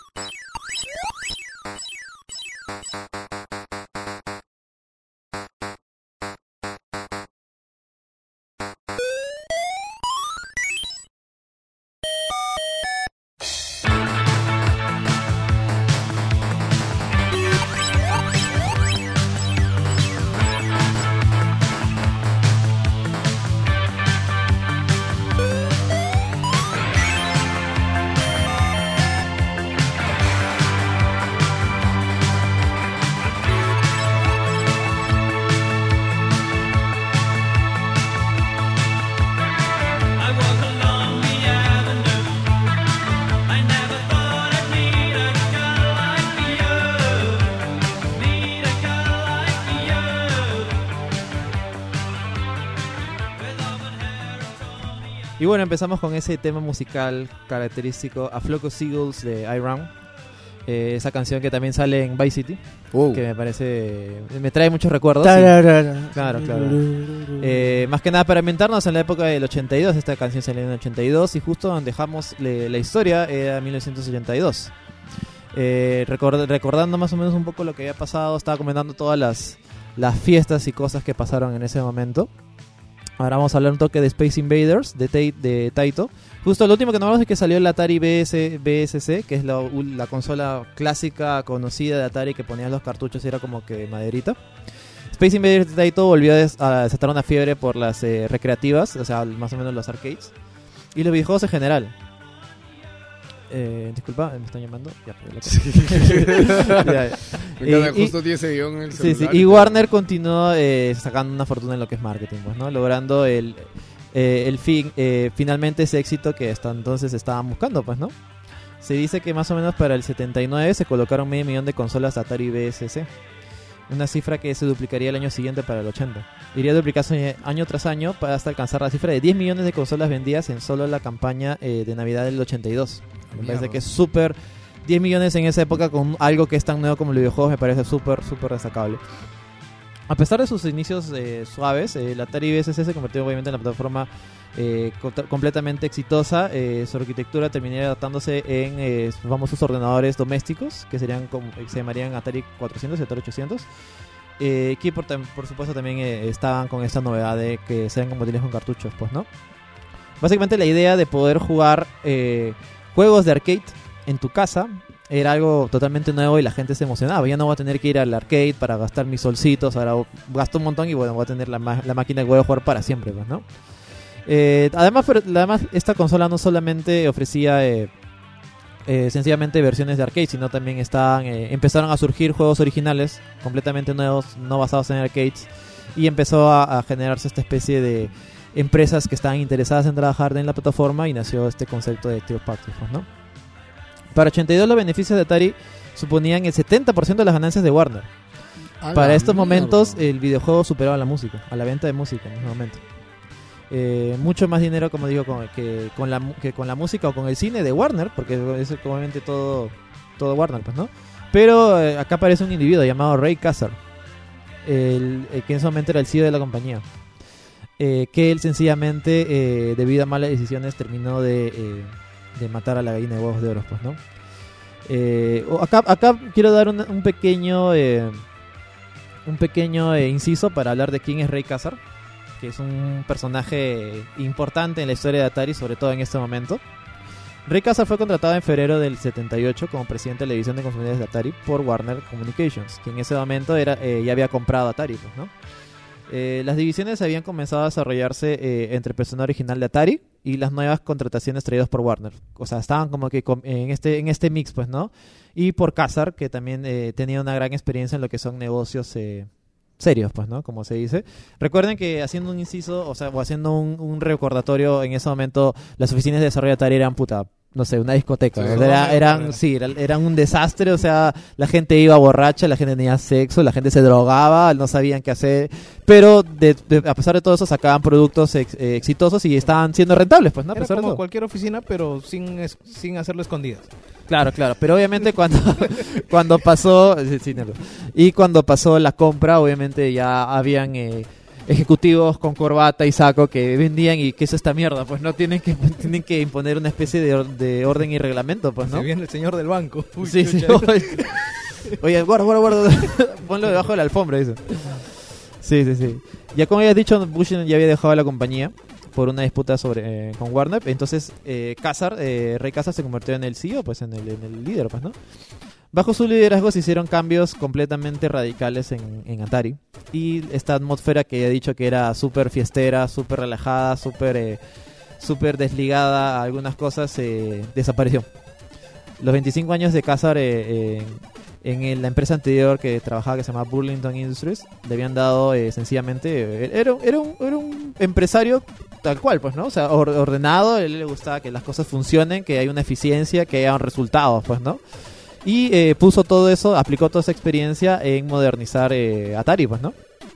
A lo largo de... eh, más que nada con la gran eh, con un gran empeño pues no Kazar logró cambiar el enfoque de desarrollo del- de, los juegos y más hacia el marketing y hasta este es un dato que te va a gustar a ti Jerry cambió el enfoque de lo que es el desarrollo a marketing le dio más importancia al marketing Esa mierda. al marketing y a las ventas. Atari comenzó a, pro- a- promover juegos durante todo el año en lugar de solo la temporada navideña. Mm.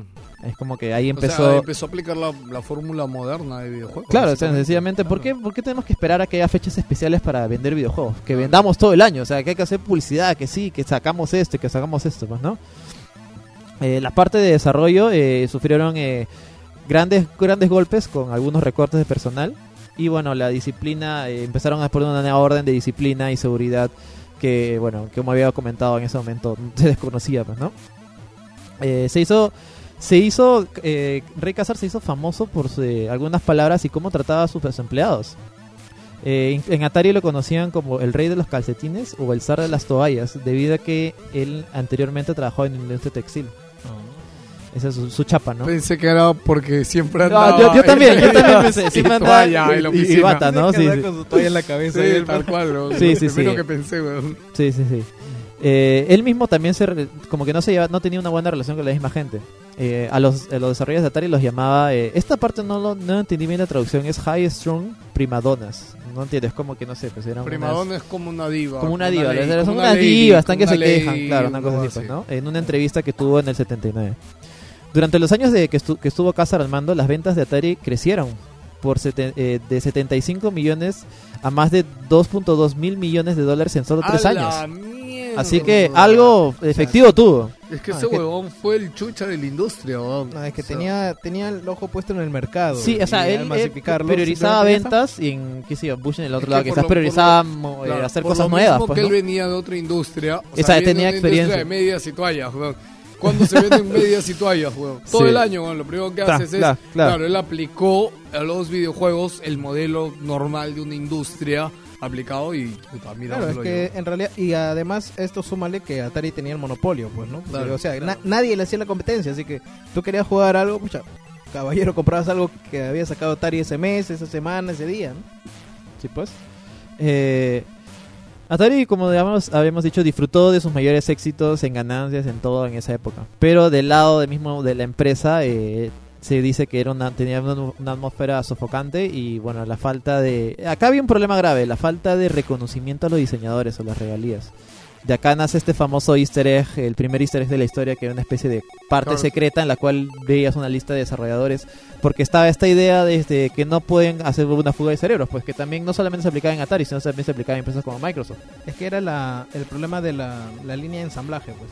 Claro. Se supone que quien hace... O sea, si pones quien- un- eh, la idea, claro, en ese momento era que si pones el nombre, este on ya saben quién es y lo pueden jalar a otro lado. Claro, Así de básico era. Es que eh, él lo veía como un producto de masas y físicamente quien elabora el producto es el obrero, o sea, la línea final, ¿no? Claro. Entonces, ¿por qué yo tendría que darle reconocimiento si simplemente él es el que hace el producto y quien toma las decisiones o maneja el mercado soy yo?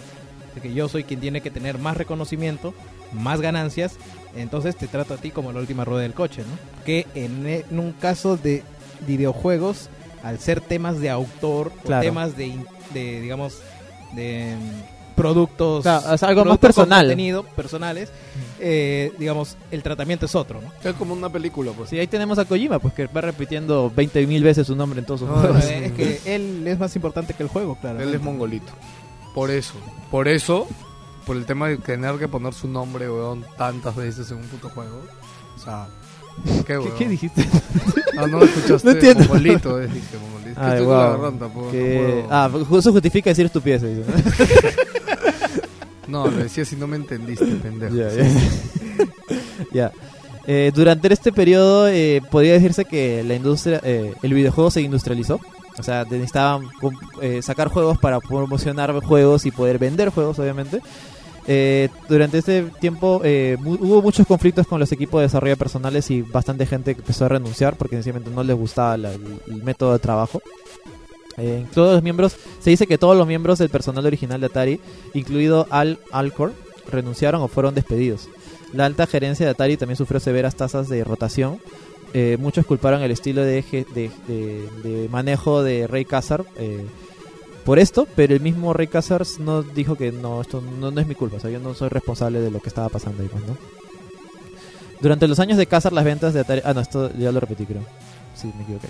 Ya, una de las pérdidas eh, más notables fue cuando cuatro programadores que no estaban satisfechos con sus pagos, eh, sintieron que estaban ganando, como digo, ganando un, un salario muy, muy mediocre para lo que estaban haciendo, que era el game design y todo, y como que empezaron una especie de movimiento para que eh, la compañía les reconozca más, pues, ¿no? Eh, la compañía ganaba millones de dólares con nuestras con nuestros con nuestras ideas, pero ellos no lo reconocían, ni siquiera querían ponerles un nombre de autoridad, ¿no? Querían por lo menos una pequeña comisión, pero cuando le preguntaron esto a Cazar sobre esto, eh, eh, en una entrevista eh, David Crane recuerda a Cazar que le respondió con una frase que quería inmortalizada para la historia. Tú, como desarrollador, no eres más importante para este juego que el tipo que arma el cartucho en la fábrica y lo, pone a la venta. Es una frase durísima, así, durísima. Es como te imaginas como desarrollador que te digan eso, es como que no vales nada. ¿no? No vales absolutamente nada. Como persona le puedo dar la razón, pero como parte de, del equipo, no, pues, o sea, al manejar gente, no. O sea, tú en un sen- sentimiento de bloque puedes decir que todos como personas vale lo mismo, pero no como eh, tu labor. Claro, no la es, labor que tú no haces es menos no es que la otra. misma, claro, sí, sí, sí. No, no, no, no pueden medir, no puede haber ese tipo de, No de minimizar el trabajo. de medición. Está grabando, ¿no? Por si acaso. Ahí, así. No, yo sé que pasó, la otra, pasó lo- lo- solo la otra vez. Eh, evidentemente Casar le dijo no, no me importa, no me importa. Así que Crane, este tipo llamado, eh, apellidado Crane y otros tres renunciaron a Atari y formaron una propia compañía. Una compañía que era chiquitita en ese momento Llegó el momento. y que cambiaría la historia para siempre. Esa compañía se llamaría Activision. Con la idea de, de desarrollar para eh, otras otras plataformas, pero con el núcleo de, de game design y ese tipo de cosas, pues, ¿no? Empezaron el inicio del buenas- mal. El, Empezaron con buenas intenciones, chicos. el inicio del mal, es el, el- el origen de, de Damián, una cosa así, pues, ¿no? sí, sí, sí. Todos- Todos fueron niños e inocentes alguna vez. Sí, sí, sí. Para el 81, eh, eh, esta compañía lanzó un, juego, un nuevo juego muy popular y exitoso llamado Jar's Revenge para el Atari 2600. Howard Scott eh, Warshaw, que es el diseñador del juego, dice que llamó este nombre, eh, ya- le puso este nombre, este título, por eh, Jar y Razak, que si se dan cuenta es, es eh, una, una anagrama de Rey Khazar hacia atrás. Eh, Warsaw confirmó que este juego es en nombre código que llevan todos los desarrolladores de este juego es la venganza de Rey contra Atari. ¿no? contra Activision, digo. O sea, es como que él es el malo, pues, no consigo. Contrariamente a lo que la mayoría de gente pensaba, eh, Kazar no fue el responsable eh, o el culpable de hacer este juego, este famoso juego llamado E.T. No sé si se acuerdan, el famoso E.T. el juego para Atari. Se dice que esto lo, esto lo voy a anexar más más tarde, eh, más adelante, porque tiene creo que tiene una- de- también a, a hacerse un inciso especial. Sí, porque... La Atari es muy interesante. Supongo que lo mencionarás, pero E.T. es, es un juego que ha sido juzgado de forma muy injusta también. Sí, lo voy a justamente lo voy a mencionar eh, ahorita que quiero terminar la parte de Ray Kazar en especial. Steve Ross, CEO de la compañía matriz de Atari Warner eh, llamada Warner eh, de Warner Communications, fue quien mantuvo conversaciones con Steven Spielberg y Universal Pictures. En, eh, la respuesta de Kazar a la pregunta es más que nada para cerrar un trato, sacar una película, un juego exclusivo de la película, que en realidad en ese momento era súper exitosa y tenía un montón de interés por el público, ¿no? Eh, Kazar, eh, la respuesta de Kazar a la pregunta de Ross de cómo le gustaba cómo le gustaría hacer un, videojuego en E.T., cómo le gustaría que sea un juego basado en E.T., era, eh, creo que es una idea tonta, realmente nunca hemos hecho un juego de acción con una película. Sin embargo, en última instancia la decisión no fue de Kazar y se hizo realidad. Y se informó a Atari que había, eh, se dice que Atari pagó entre 20 y 25 millones de dólares por los derechos de eh, E.T. el extraterrestre, una cifra para ese momento totalmente fuera de lugar, nunca se había visto algo así. Era algo nuevo que, bueno, eh, eventualmente creo que ya se estandarizó. O sea, básicamente E.T. era popular y este fue decirle ya, ¿cuánto, ¿cuánto por los derechos? Los otros dijeron, "Ah, son juegos, ¿qué mierda son? Sí, sí, sí, derechos?". Ya, ya, dile 29 millones para que se, para que se desanimen. Sí, sí, ya, sí. tómale. Sí, sí, sí, sí, sí. Eh, en, un toque- en un rato más voy a hablar de, de específicamente de- del juego de E.T. porque necesitan mencionarse aparte. Para el 83 Kazar se vio obligado debido a todos estos problemas a renunciar de Atari debido a las crecientes eh, denuncias de actividad ilegal de abuso de información privilegiada. Para diciembre del 82 Kazar había, ven- había vendido 5.000 acciones de Warner Communications. Eh, en solo 23 minutos antes de que se informe de las ganancias del cuarto trimestre. Mucho, eso es eh, muy fishy, ¿no? Es como que justo ahí vendí un montón de acciones para ganar dinero. De cuarto trimestre, mucho, eh, que, que era mucho más bajo de lo que se esperaba. Eh, hacien- eh, y esto causaría que las acciones de Warner cayeran casi un cua- 40% eh, de valor en la bolsa el siguiente día. La comisión de la bolsa y valores acusó a Casar y luego al vicepresidente de Atari, Dennis, de negociar acciones de información ilegal privilegiada. Y bueno, tiene sentido, ¿no? Suena muy sospechoso eso. Casar se eh, instaló devolviendo sus ganancias sin reconocer culpabilidad o inocencia. Las acciones de Casar, eh, las acciones que Casar vendía en realidad constituían solo una pequeña cantidad de, de sus tenencias totales de la compañía y de, bueno, eh, más que nada de ahí aclaró diciendo eso, pues no, no fue mi culpa, no, yo no tuve nada que ver. pues, Es ¿no? un pedacito nomás que Sí, sí, vendió. sí. Tras la renuncia de Casar, eh, James J. Morgan anteriormente eh, eh, reemplazó a, lo reemplazó como CEO en Atari en, en el 83, en el, septi- en el septiembre del 83. Nombre grueso, ¿no? Eso te iba a decir, Sí, era un Morgan. Morgan. Sí, sí, uff, uff. Ah, Ahí vamos a ver, ahí vamos a No, ver. para los que no les suena, de repente Morgan es la firma más grande de Wall Street, este, Sí, de sí, acciones y JP esas cosas. JP. Morgan. ujú. Eh, en el seten... Espérate, ese- creo que lo leí mal. Tras la renuncia de casa de James Morgan anteriormente de... No, está bien, está bien, me he equivocado. En el 79, eh, que como ya he comentado, empezó lo que es Activision y todo eso. eh, empezó esta idea de, de ser third party de una, de una eh, consola. Eh, y pero lo curioso es que a Atari no le gustó esta idea por algún motivo, porque bueno, me imagino que habrían conflictos internos entre la, ge- la gente que está desarrollando estos juegos, eh, que había una especie de conflicto personal con ellos, y en el 81 Atari demandó Activision por fabricar juegos para su consola, lo cual es raro, pero los cartuchos de Activision obviamente eran los más vendidos, o sea, era un éxito, pero aún así parece que había una especie de, de querella personal, pues, ¿no? Eh, ca- causando, causándoles mucho dinero a Activision y también mucho dinero a Atari, pues, ¿no? Eh, el eh, más o menos es como que- es como si mira dando un ejemplo es como si Sony demandara a 2K por vender copias de GTA en PlayStation o sea no tiene ningún sentido en realidad En realidad, ahora no, pero en ese momento sí porque no estaban planteadas las reglas de funcionamiento del mercado. Claro. Así que no se había- no digamos, ellos tenían una consola y yo como un tier party fabrico digamos contenido para esa Claro, o sea, no- no hay una Pero- regla que te prohíbe hacerlo, pues, ¿no? Claro, no había un trato ni una regla que dijera que yo tengo este cartucho patentado, por lo tanto nadie puede utilizar este o cartucho nadie si puede no piratearlo pues no o no está registrado claro y eso es lo interesante porque te das cuenta que el mercado está literalmente creciendo o sea no había no habían parámetros definidos no habían eh, directrices marcadas pues, Exacto, ¿no? a partir de ese juicio en realidad es que se establece ya el funcionamiento normal del mercado como lo Eso, ahora. eso te iba a decir, ese juicio es histórico. Ah, Este, bueno, porque me- me- ese es el primer juicio que, que da. Eh, de hecho, también si quieren ver más o ya aprovecho esto, eh, les recomiendo mucho el video, los videos que hizo Dayo de la historia del videojuego. ¿no? Sí, sí, no, Este, es- ¿Cómo se llama? El- algo así era Es eh, la- sí sí sí La historia del videojuego. la historia Tiene- del videojuego. Tiene cinco partes. Este es el número uno. Seis, creo. Claro, este es número uno y número dos habla de esta parte. justo. Claro, claro. Eh, eh, ya tienen ese juicio que es muy importante. Mientras tanto, el mercado está siendo saturado con cartuchos para la consola el Atari BS, BS, BCS eh, a un ritmo constante, a un ritmo, a un ritmo demasiado acelerado. Muchos de ellos procedentes de la misma Atari que también están saturando el mercado.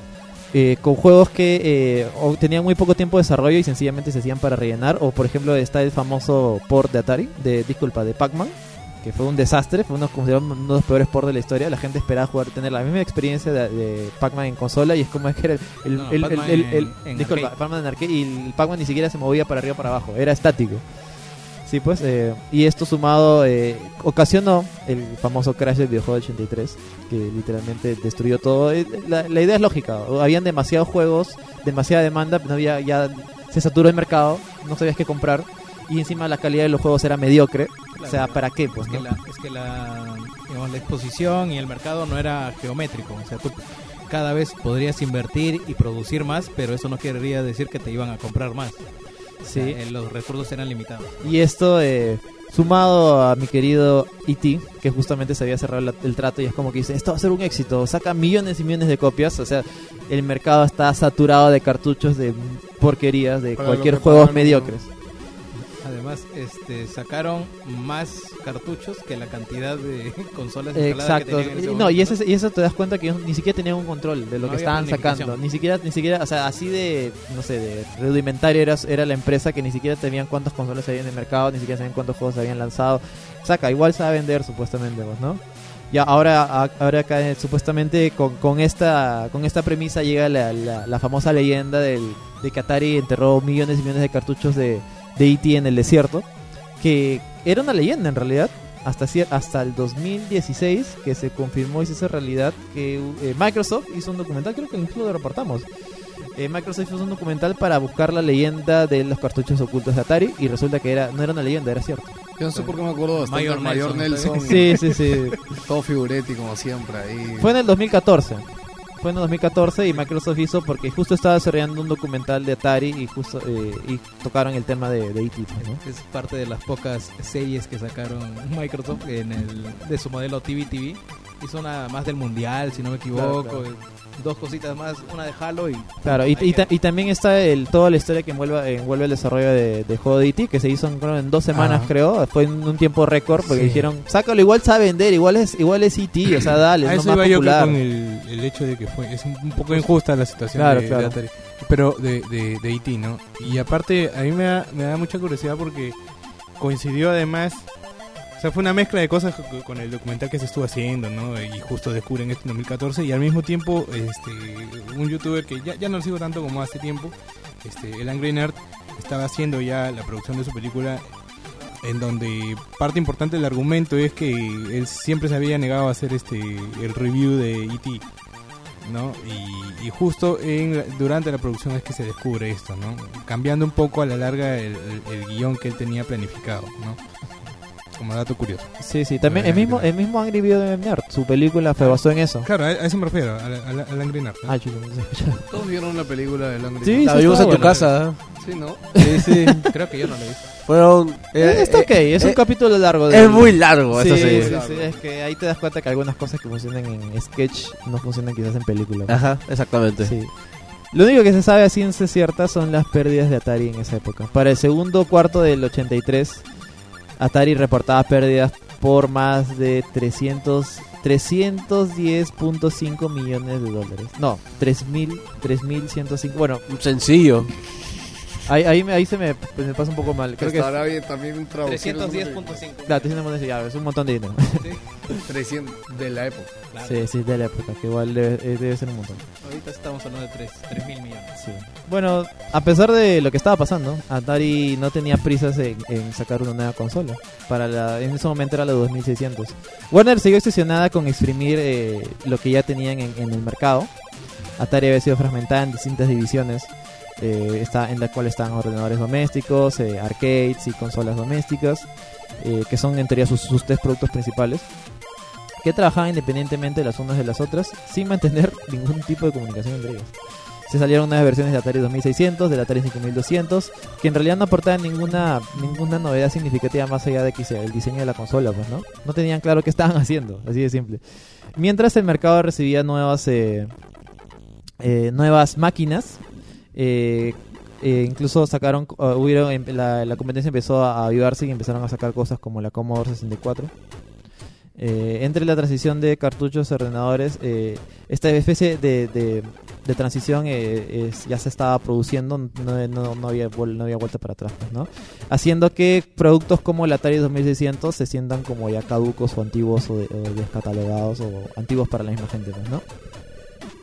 Eh, y acá in- ingresa un gran personaje, ingresa un gran personaje a la palestra y ese Nintendo.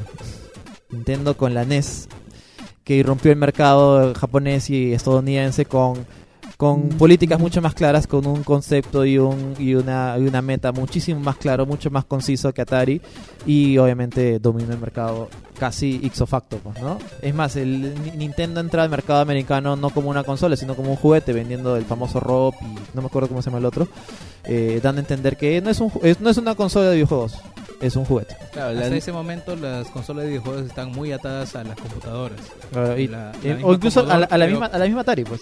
No, y el tema de computadores de hogar también se vendía Exacto. mucho. Estas, el Amstrad y todas estas cosas se seguían vendiendo siempre en todos Te- lados. tenía que diferenciarse. Inclusive la primera consola de Nintendo, la NES, es Nintendo Entertainment System, ¿no? Nunca dicen No, que es una... ninguno dice videojuego, no sé, Claro, ¿no? es eh, una consola, es un y- sistema de entretenimiento que viene con un robotito. Claro. Si quieren enterarse esto a profundidad, la historia de Rob y de Nintendo de esa época es muy interesante. de hecho, hay un video de Gaming Historian que creo que hizo una hora, no me acuerdo cuánto duraba, eh, donde hablaba de estos detalles, pues porque Nintendo ya había ido a vender, o sea, la Nintendo y no se la compraba ni un retail, pues, brother. Está con su plástico O sea, en la mano. Sí, y tal cual. Nada. Y, ah, y se les ocurrió lo del Rob. Dijo, ok, no, ya no es una, ya no es una computadora de casa, no. Ahora es un juguete para niños. pues. Y así lo vendieron. Sí, sí, sí. Puta, Es increíble. Y bueno, la, Ne- la NES salió en el Navidad del 85 y derribó totalmente a todo lo que se había visto antes. Más que nada, igual también, como te digo, ellos se vieron manejar mejor sus cosas. Ahí tienes al claro icono cultural que es eh, mi querido Mario. Algo así, pues, ¿no? Bigotón. Claro, claro. Pero acá hay un dato interesante. Por si Mariano. no sabían de que Nintendo y Atari estaban colaborando para sacar su con- para sacar la consola, o sea, para sacar a la Nintendo por medio de Atari. Uy, Eso es un ¿cómo? dato interesante. Pero acá hay una historia, supuestamente, una anécdota que, así como las otras anécdotas de las fiestas de Atari, eh, hay que tomarse, no sé, será estará verificado, no estará verificado, no Con lo sé. pinzas hay que tomar esto. Sí, sí, sí. Se asume, ¿Cómo es? Espérate, la condicional, ¿cuál es Jerry? Porque la- Podría haber sido. Podría haber sido, ya saben. Ahí ha- habladurías, pues, ¿no? Eh, los japoneses de Nintendo buscaban asegurarse un socio eh, en mercado americano, pues, ¿no? Y tener contratos en los que ellos se dedicasen al hardware y mientras que los otros daban la... como que tercerizar, pues, ¿no? Una cosa así, pues, ¿no? Una especie de Nintendo Atari. Y para que su consola fuese vendida en Estados Unidos. Eh, supuestamente eh, lo que pasó es que en cómo estaban las cosas en las compañías, en, la- Atari eran, eh, las cosas estaban medio movidas, pues, ¿no? Y en ese momento fue justo cuando Ray Kassar acaba de dejar el puesto. Y sencillamente nadie llegó a firmar el contrato. Entre otras cosas, eh, justo en ese momento, Jim Morgan, que era el, el CEO de Atari, eh, se fue de vacaciones. Por lo Ah. menos dos meses. Y no había nadie que firmara los papeles. Así que eh, ahí quedó. Yo imagino que ese papel estaba en el escritorio con un lapicero y chaval, haber pasado de todo, vacaciones, No, o sea, tono. Con otros 200 papeles. encima. Bueno, gente, esas cosas pasan. Eso yo también iba a decir, de mi experiencia de trabajo, esas Ah, cosas. pasan. madre. ¿Se imaginan cómo hubiera cambiado la historia si se hubiera logrado eso? Ah, madre. Nintendo. Sí, sí, sí. Ya, obviamente el éxito de la Famicom y la Nintendo, eh, en, en- Famicom en Japón y Nintendo eh, Entertainment System en, en Estados Unidos, ya no es, es suficiente motivo como para que Nintendo vaya por sí sola, que no dependa de nadie.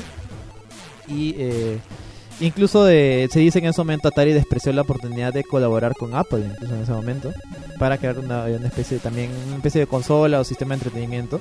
Y Apple iría por lo suyo, sacaría la Pippin, que también fue un desastre. Pero bueno, ahí hay es- es- recordada es- Pippin. eso- esos detalles curiosos que momentos que podrían haber cambiado la historia. O quién, quién sabe, quizás si incluso si cerraban el contrato, la Nintendo hubiera sido un fracaso conociendo el, manejo de, de- de No Atari. despegado de repente. Y no existiría, no existiría Mario Bros. O pudo haber despegado y darle más plata a Atari para que se despilfarre más. No sé. Sí, sí, sí. Bueno, a todo esto, la explosión del negocio de consolas, del desastre de las consolas de, de ventas de, de Atari. Eh, la división de eh, lo que respecta a arcades eh, era un éxito. O sea, eso sí, olvídense. Desde los finales del, del, del 70 hasta principios de la siguiente década, eh, bueno, eh, Atari lanzó juegazos increíbles, pues juegazos que quedarían en la historia como Asteroids, eh, Lunar Lander, Missing con Battle Song, que es- con este sistema que manejaba como que vectores creo que era, claro. Centipede, Tempest. Y bueno, también estaban las colaboraciones que sacaron juegos de Star Wars. Creo que había un juego que manejabas un X-Wing en primera persona. Juegos que, que eran un éxito en lo que es arcades, pues, ¿no? Y, incluso siendo eh, competencia de, bueno, en ese momento acuérdense que est- este, eh, comenzaba a surgir Sega en los arcades, empezaba a surgir Taito, la misma Konami. Eh, los americanos se demostraban de que todavía podían hacer, po- podían eh, plantar, plantar eh, guerra, en, al menos en ese terreno, pues, ¿no? Se dice que el gran problema de Atari es que Warner, que era en teoría la que los había comprado, no tenían idea de cómo gestionar una empresa de videojuegos o compañía tecnológica. Los jefes, eh, los jefes de los ejecutivos de Warner permanecían ajenos a lo que era la necesidad, en específico en el terreno tecnológico de consolas, de innovar. Y se aferraban eh, al producto que tenían. Se dice que eh, Warner cometió un suicidio y no un asesinato. El mismo, eso mismo declara Bushnell en una entrevista que eh, hizo al medio Tech Radar. Lo que tenía era un puñado de, de tipos sacados del negocio de la música que querían saberlo todo. Todo acerca del negocio de los videojuegos. Podría hacer una lista de todas las estupideces que, que hicieron. Me habría gustado llevar a Atari a otro nivel si pudiera volver en el tiempo, no hubiera vendido la compañía Atari. No, disculpa, no hubiera vendido a, a Warner, ¿no? El pánico de Warner por asumir riesgos volvió a quedar patente con eh, el proyecto Cosmos. Una portátil con gráficos holográficos. Aunque suene medio redundante. ¿Medio Virtual Boy? Ma- más o menos así. Que eh, con la eh, supuestamente costó casi la mitad del presupuesto de lo que, lo que costó desarrollar la BSS. Sería capaz de eh, ofrecer imágenes más o menos tridimensionales, como más o menos como dice yo, como la Virtual Boy, gracias a un uso de tecnología de hologramas. Eh, en este proyecto estuvo el creador de Pong, Al Anchor y otros dos ingenieros eh, de Atari. Y empezaron a trabajar el proyecto en el 78, mucho más antes de lo que pasara todo. Después de que pasó todo este conflicto con que se fueron los desarrolladores, eh, supuestamente eh, como que se quedó un proyecto en el aire, trataron de volver a sacarlo, pero eh, Warner se negó a lanzar la máquina. Sin, sencillamente no, no se presentaba una especie de proyecto de negocio viable. Y en ese momento, acuérdate que ellos son como que desarrolladores, no manejan muy bien este concepto y no pudieron, no pudieron hacer muy bien los papeles y quedó, quedó en nada. Dinero invertido que quedó en nada que, y una, máquina que en teoría se dice que estaba casi lista porque sencillamente no la vieron clara, ¿no? O no, o no tuvieron el, no, no aportaron Es que suficientemente a los... Ahí va más allá, porque por más que tú tengas la máquina, ¿quién la comercializa? ¿Cuál es el modelo de negocio? Son un de cosas. Sí, yo creo que ahí está un poco debatible, ¿no? Sí, sí, sí. sí, sí. Se dice que Atari era un gigante gobernado por gente que sencillamente no sabía qué hacer, o eran inectos, pues, ¿no? O sea, se mantenían simplemente porque había plata, como Venezuela. pues. Claro. El problema es que sencillamente no, no asumían riesgos, no asumían riesgos y cuando en el mercado, eh, eh, básicamente el mercado, se- el mercado se conoce, de videojuegos al menos se trata de asumir riesgos. Ahí tienes a Kojima con Death Stranding, ahí tienes a, a Nintendo con la Wii U, que era un riesgo y fue un fracaso, pero ahí siguen, pues, ¿no? Eh, No, pero son claro. riesgos medidos, ¿no?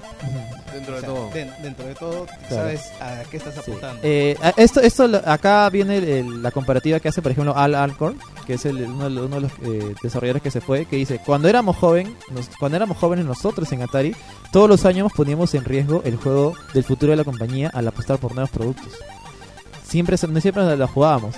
Con la BS, si la BSS, la, la Atari BSS hubiera sido un fracaso, o el Pong eh, para consolas eh, no hubiera tenido el éxito suficiente, habríamos sencillamente quebrado la compañía in- inmediatamente.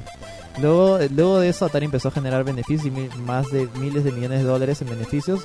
Y un supuesto fra- fracaso de lo que si hubiera pasado no hubiera supuesto más que una, eh, un pequeño tra- eh, traspiezo en el, en, el, en el trasero del monstruo, como dicen, ¿no? Pero el miedo al fracaso y el ego de los tipos, eh, ya sabes, eh, internados eh, y ejecutivos, eh, no, no lo permitió, pues, ¿no? Eh, se dice que aquello no era Silicon Valley, sino era, eh, no era una clase de emprendedores que levantarían una startup, no querían asumir ningún riesgo, así que no produjeron nada nuevo. Sí, era cadena seria nada más. O sea, ya hazme un juego con dos, tres cosas, inicio, final, punto. Ya, vende. ¿Cuánto vende? Ya está, suficiente, pues, ¿no? Eh, Warner al final vendió la división de ordenadores de Atari en el 84 a Jack Tramiel, fundador de Commodore, que la renombró Atari Corporation. Mantuvieron durante un tiempo la división de, de- de arcades conocida como Atari Games, pero al final acabaron vendiéndola a Namco en el 85. Tramiel también tiene una historia. Sí, sí, sí. Es un- una perla ese tipo. Pero, ahí- pero acá te das cuenta cómo Atari se va disolviendo. Claro. Se ven- vende una, una, una sección a otro, vende una sección a otro. Va quedando cada vez menos del, del Atari original. Pues no ya es el como que el inicio de la debacle, por alguna manera. A día de hoy es distribuidor nada más. Y esto es. Sí, sí, sí. Eh, después, eh, en el 86, eh, se dice que un grupo de empleados de Atari re- recompró la división a, a Namco para poner nuevas recreativas, para seguir manteniendo el negocio original de recreativas, pues, ¿no? Eh, y sacaron juegos como Paperboy o San Francisco Rush bajo diferentes nombres de diferentes empresas. Incluso se dice que alguno salió con el, con el logo de Warner, ¿no? O el sello de Warner. Acá es donde inicia básicamente el, el- el el inicio de la caída de Atari. Ya casi todo ya llegado a su fin, como dije, ya habían vendido varias, varias subsecciones. Eh, todo el equipo humano de la compañía original ya se había ido. Se habían ido otras compañías, no, no, no, no les gustó la- la- el manejo de Kazar y así diferentes tipos de cosas. Bueno, y empezó sencillamente a diluirse lentamente eh, el, el nombre de la compañía, o sea, el poder, el poder de la marca Atari, que ya había sido literalmente para esas épocas. eh, ya tenías a Nintendo y está empezando a surgir Sega con sus consolas también, o sea, ya sencillamente no eran relevantes. Y incluso ya ese ese es dar el paso a la siguiente etapa que es la guerra de consolas entre Sega y Nintendo, que ya es otra cosa, pues, ¿no? Sí. Eh, sí, pues al, mediados de los 80 eh, Ya habían un montón de consolas, también estaba como la Spectrum, Commodore, Amstrad, la MSX con Metal Gear, Atari y también estaba la Atari. Y se, dice que ellos también eh, quisieron eh, renovar ah, o proponiendo nuevas cosas como eh, la Jaguar o la esta consola también, ¿cómo se llama? La, la Atari Lynx, que eran ideas que llegaron muy tarde La y Atari eran desastrosas. Era una muy buena consola con una gran potencia y el único problema fue que se juntaron con la contra Miel y puta, también también fue- Sí, era- o sea, era- hay un montón que, que quitar, que, Ah, la que- que verdad, sacar de ahí. Pues, ¿no? historia, la de Tramiel. Entonces, Sí, sí, sí, también lo escuchaba en, en Game Over, pues, ¿no? Ya a inicio de los años 90 traerían nuevos cambios a la industria del videojuego, las consolas volverían a convertirse en las plataformas eh, principales de los jugadores, se empezaría el- el- la debacle de los arcades también, y ahí mismo justo en el mercado que supuestamente decía mejor, ya empezaron a, a empezar a decaer, ya no, ¿dónde más había que salvar? Eh, una tendencia que empezó a, a- a crecer pues desde el 85, pues, ¿no? Eh, aunque al menos en Europa las consolas no lograron eh, lo que lo que sí era más exitoso eran la especie de computadoras portátiles como la Commodore que siempre eh, se generó una especie de comunidad que sí incluso hasta el día de hoy ¿no? Y bueno de ahí sigue como digo, lo- los fracasos intentaron renovar o hacer cosas nuevas pero ya era demasiado tarde como la consola Lynx como la Jaguar que se vendió como la consola eh, especial de 16 bits, si no me equivoco, que era algo revolucionario, que en realidad era un desastre. El que era, Era un 8x2 Ajá, este, claro. sincro- sincrónico. Con- Exactamente. Con, Eh, con- era un- con cinta adhesiva, o sea, no, que en no realidad no, no. La no. cita decía sí acierta, ¿no? Sí, Yo me sí. acuerdo. Por ejemplo, el, el caso especial de la Lynx, que era la consola portátil, que era un maquinón, era como la PSP de su época, dice. o sea, tenía muy buenos, muy buenos, pose- po- eh, muy buen procesador gráfico, tenía pantalla color, pero eh, tenías que tener como que 3, 4 pilas gordas para que funcione y la batería se acababa en un santiamén. Y justo eh, por ahí también está el proyecto de la Game Boy, que bueno, como ya saben, eh, eh, Junpei Yokoi, eh, él tuvo la prioridad de que de qué sirve toda esa huevada si la consola no te va a durar, eh, no, no, no, no va a tener suficiente batería. Así que él propuso, claro, él y calidad de propuso- juegos. propuso todo su, su, su esfuerzo en que tenga una buena duración de batería y eso sumado a juegos como Pokémon, o sea, ya olvídate, no había, no había ni, ni- o sea, como que ya la Lynx estaba destinada al fracaso incluso antes de que saliera, pues, ¿no? Y bueno, a partir de acá ya es como que ya creo que he tocado al menos la primera, eh, al menos la parte importante de lo que ha pasado con Atari. No sé si quieren que continúe. Ya lo demás sería las reminiscencias que quedan, el último intento de, re- de revivir la marca como eh, de, de desarrolladora de software. Yo creo que en la cuarta y última parte puedes hablar un poco lo de Tramiel. Sí. En lo de Tramiel hay bastante que hablar. ¿no? Sí, sí, sí, pero es que siento, que siento que es- se, se, se extendió un poco, pero tienes razón, es más sería sí. interesante. Lo de. Tramiel y ya los últimos. Lo último que queda, que en realidad, claro, 90s. o incluso la última intentada de querer sacar una nueva consola Atari BS, BS, BSS, que también se anunció como Incluso- una vuelta a lo retro, ¿no? Incluso complementamos a, a ver a día de hoy qué es Atari y cuánto vale en bolsa. Sí, sí, sí. Bueno, Ah, eso, y eso que Atari hace un par de años dijo que también iba a volver a sacar productos. Le preguntaron qué productos iba a hacer y dijeron, no sé, un reloj, los hombros. una casaca, dijeron, o sea, no tienen ni idea o qué están, están haciendo. Ahí está pues las cosas de 30 aniversario de Pac-Man. Ya saben, gente, todo gracias al marketing. Sí. bueno, eh, espero que les haya gustado esta tercera parte y bueno, ya que la cuarta sí sería definitivamente la última y más Sí. corta, pues, ¿no? Espero que les haya interesado. Muchas gustado. gracias Gino. Vamos con la despedida del día de hoy.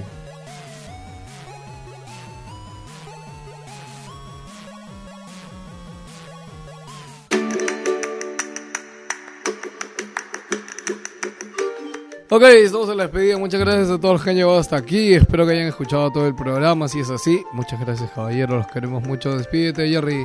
Chao, quiero ceviche. Despídete, Joker. Nos vemos, gente, hasta la próxima semana. Pablo.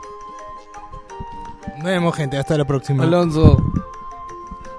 Nos vemos. Ah, verdad, este, antes de que nos vayamos, creo que el viernes empieza la serie o se estrena la serie de Lucho Cáceres, la del Día de mi Suerte. Ah, sí. Quería decirle como para que incentivar a la gente para que apoyen esta pro- segunda producción en el Perú de Movistar. Si es que tienes Movistar. internet, eh, cable. Movistar, Cualquier cosa te Movistar, descargas, te descargas la aplicación plus. en tu celular Ajá. y puedes verlo. Y si no, no, importa dice- qué, línea tengas en tu teléfono. Sí, si no tienes Movistar Play, creo que la siguiente semana se estrena en, en cable normal. Sí, fue- fuera de broma, a mí esta serie me llama mucha atención. Yo pensé que sería la, la autobiografía de Héctor Lavoe, pero al final... Del imitador. Es- de- Eso me parece más interesante, de hecho, Sí, me parece sí. más, eh, le- le- quizás le, le da más, más, más jugo al- al- a lo que puede pasar, pues, ¿no? Eh, pueden ser situaciones más ridículas, no sé, pero me llama mucho la atención. Ok, bueno, ya escucharon Gallino. Cuídense, chicos. Nos vemos la próxima semana. Chau. Chau. Chao.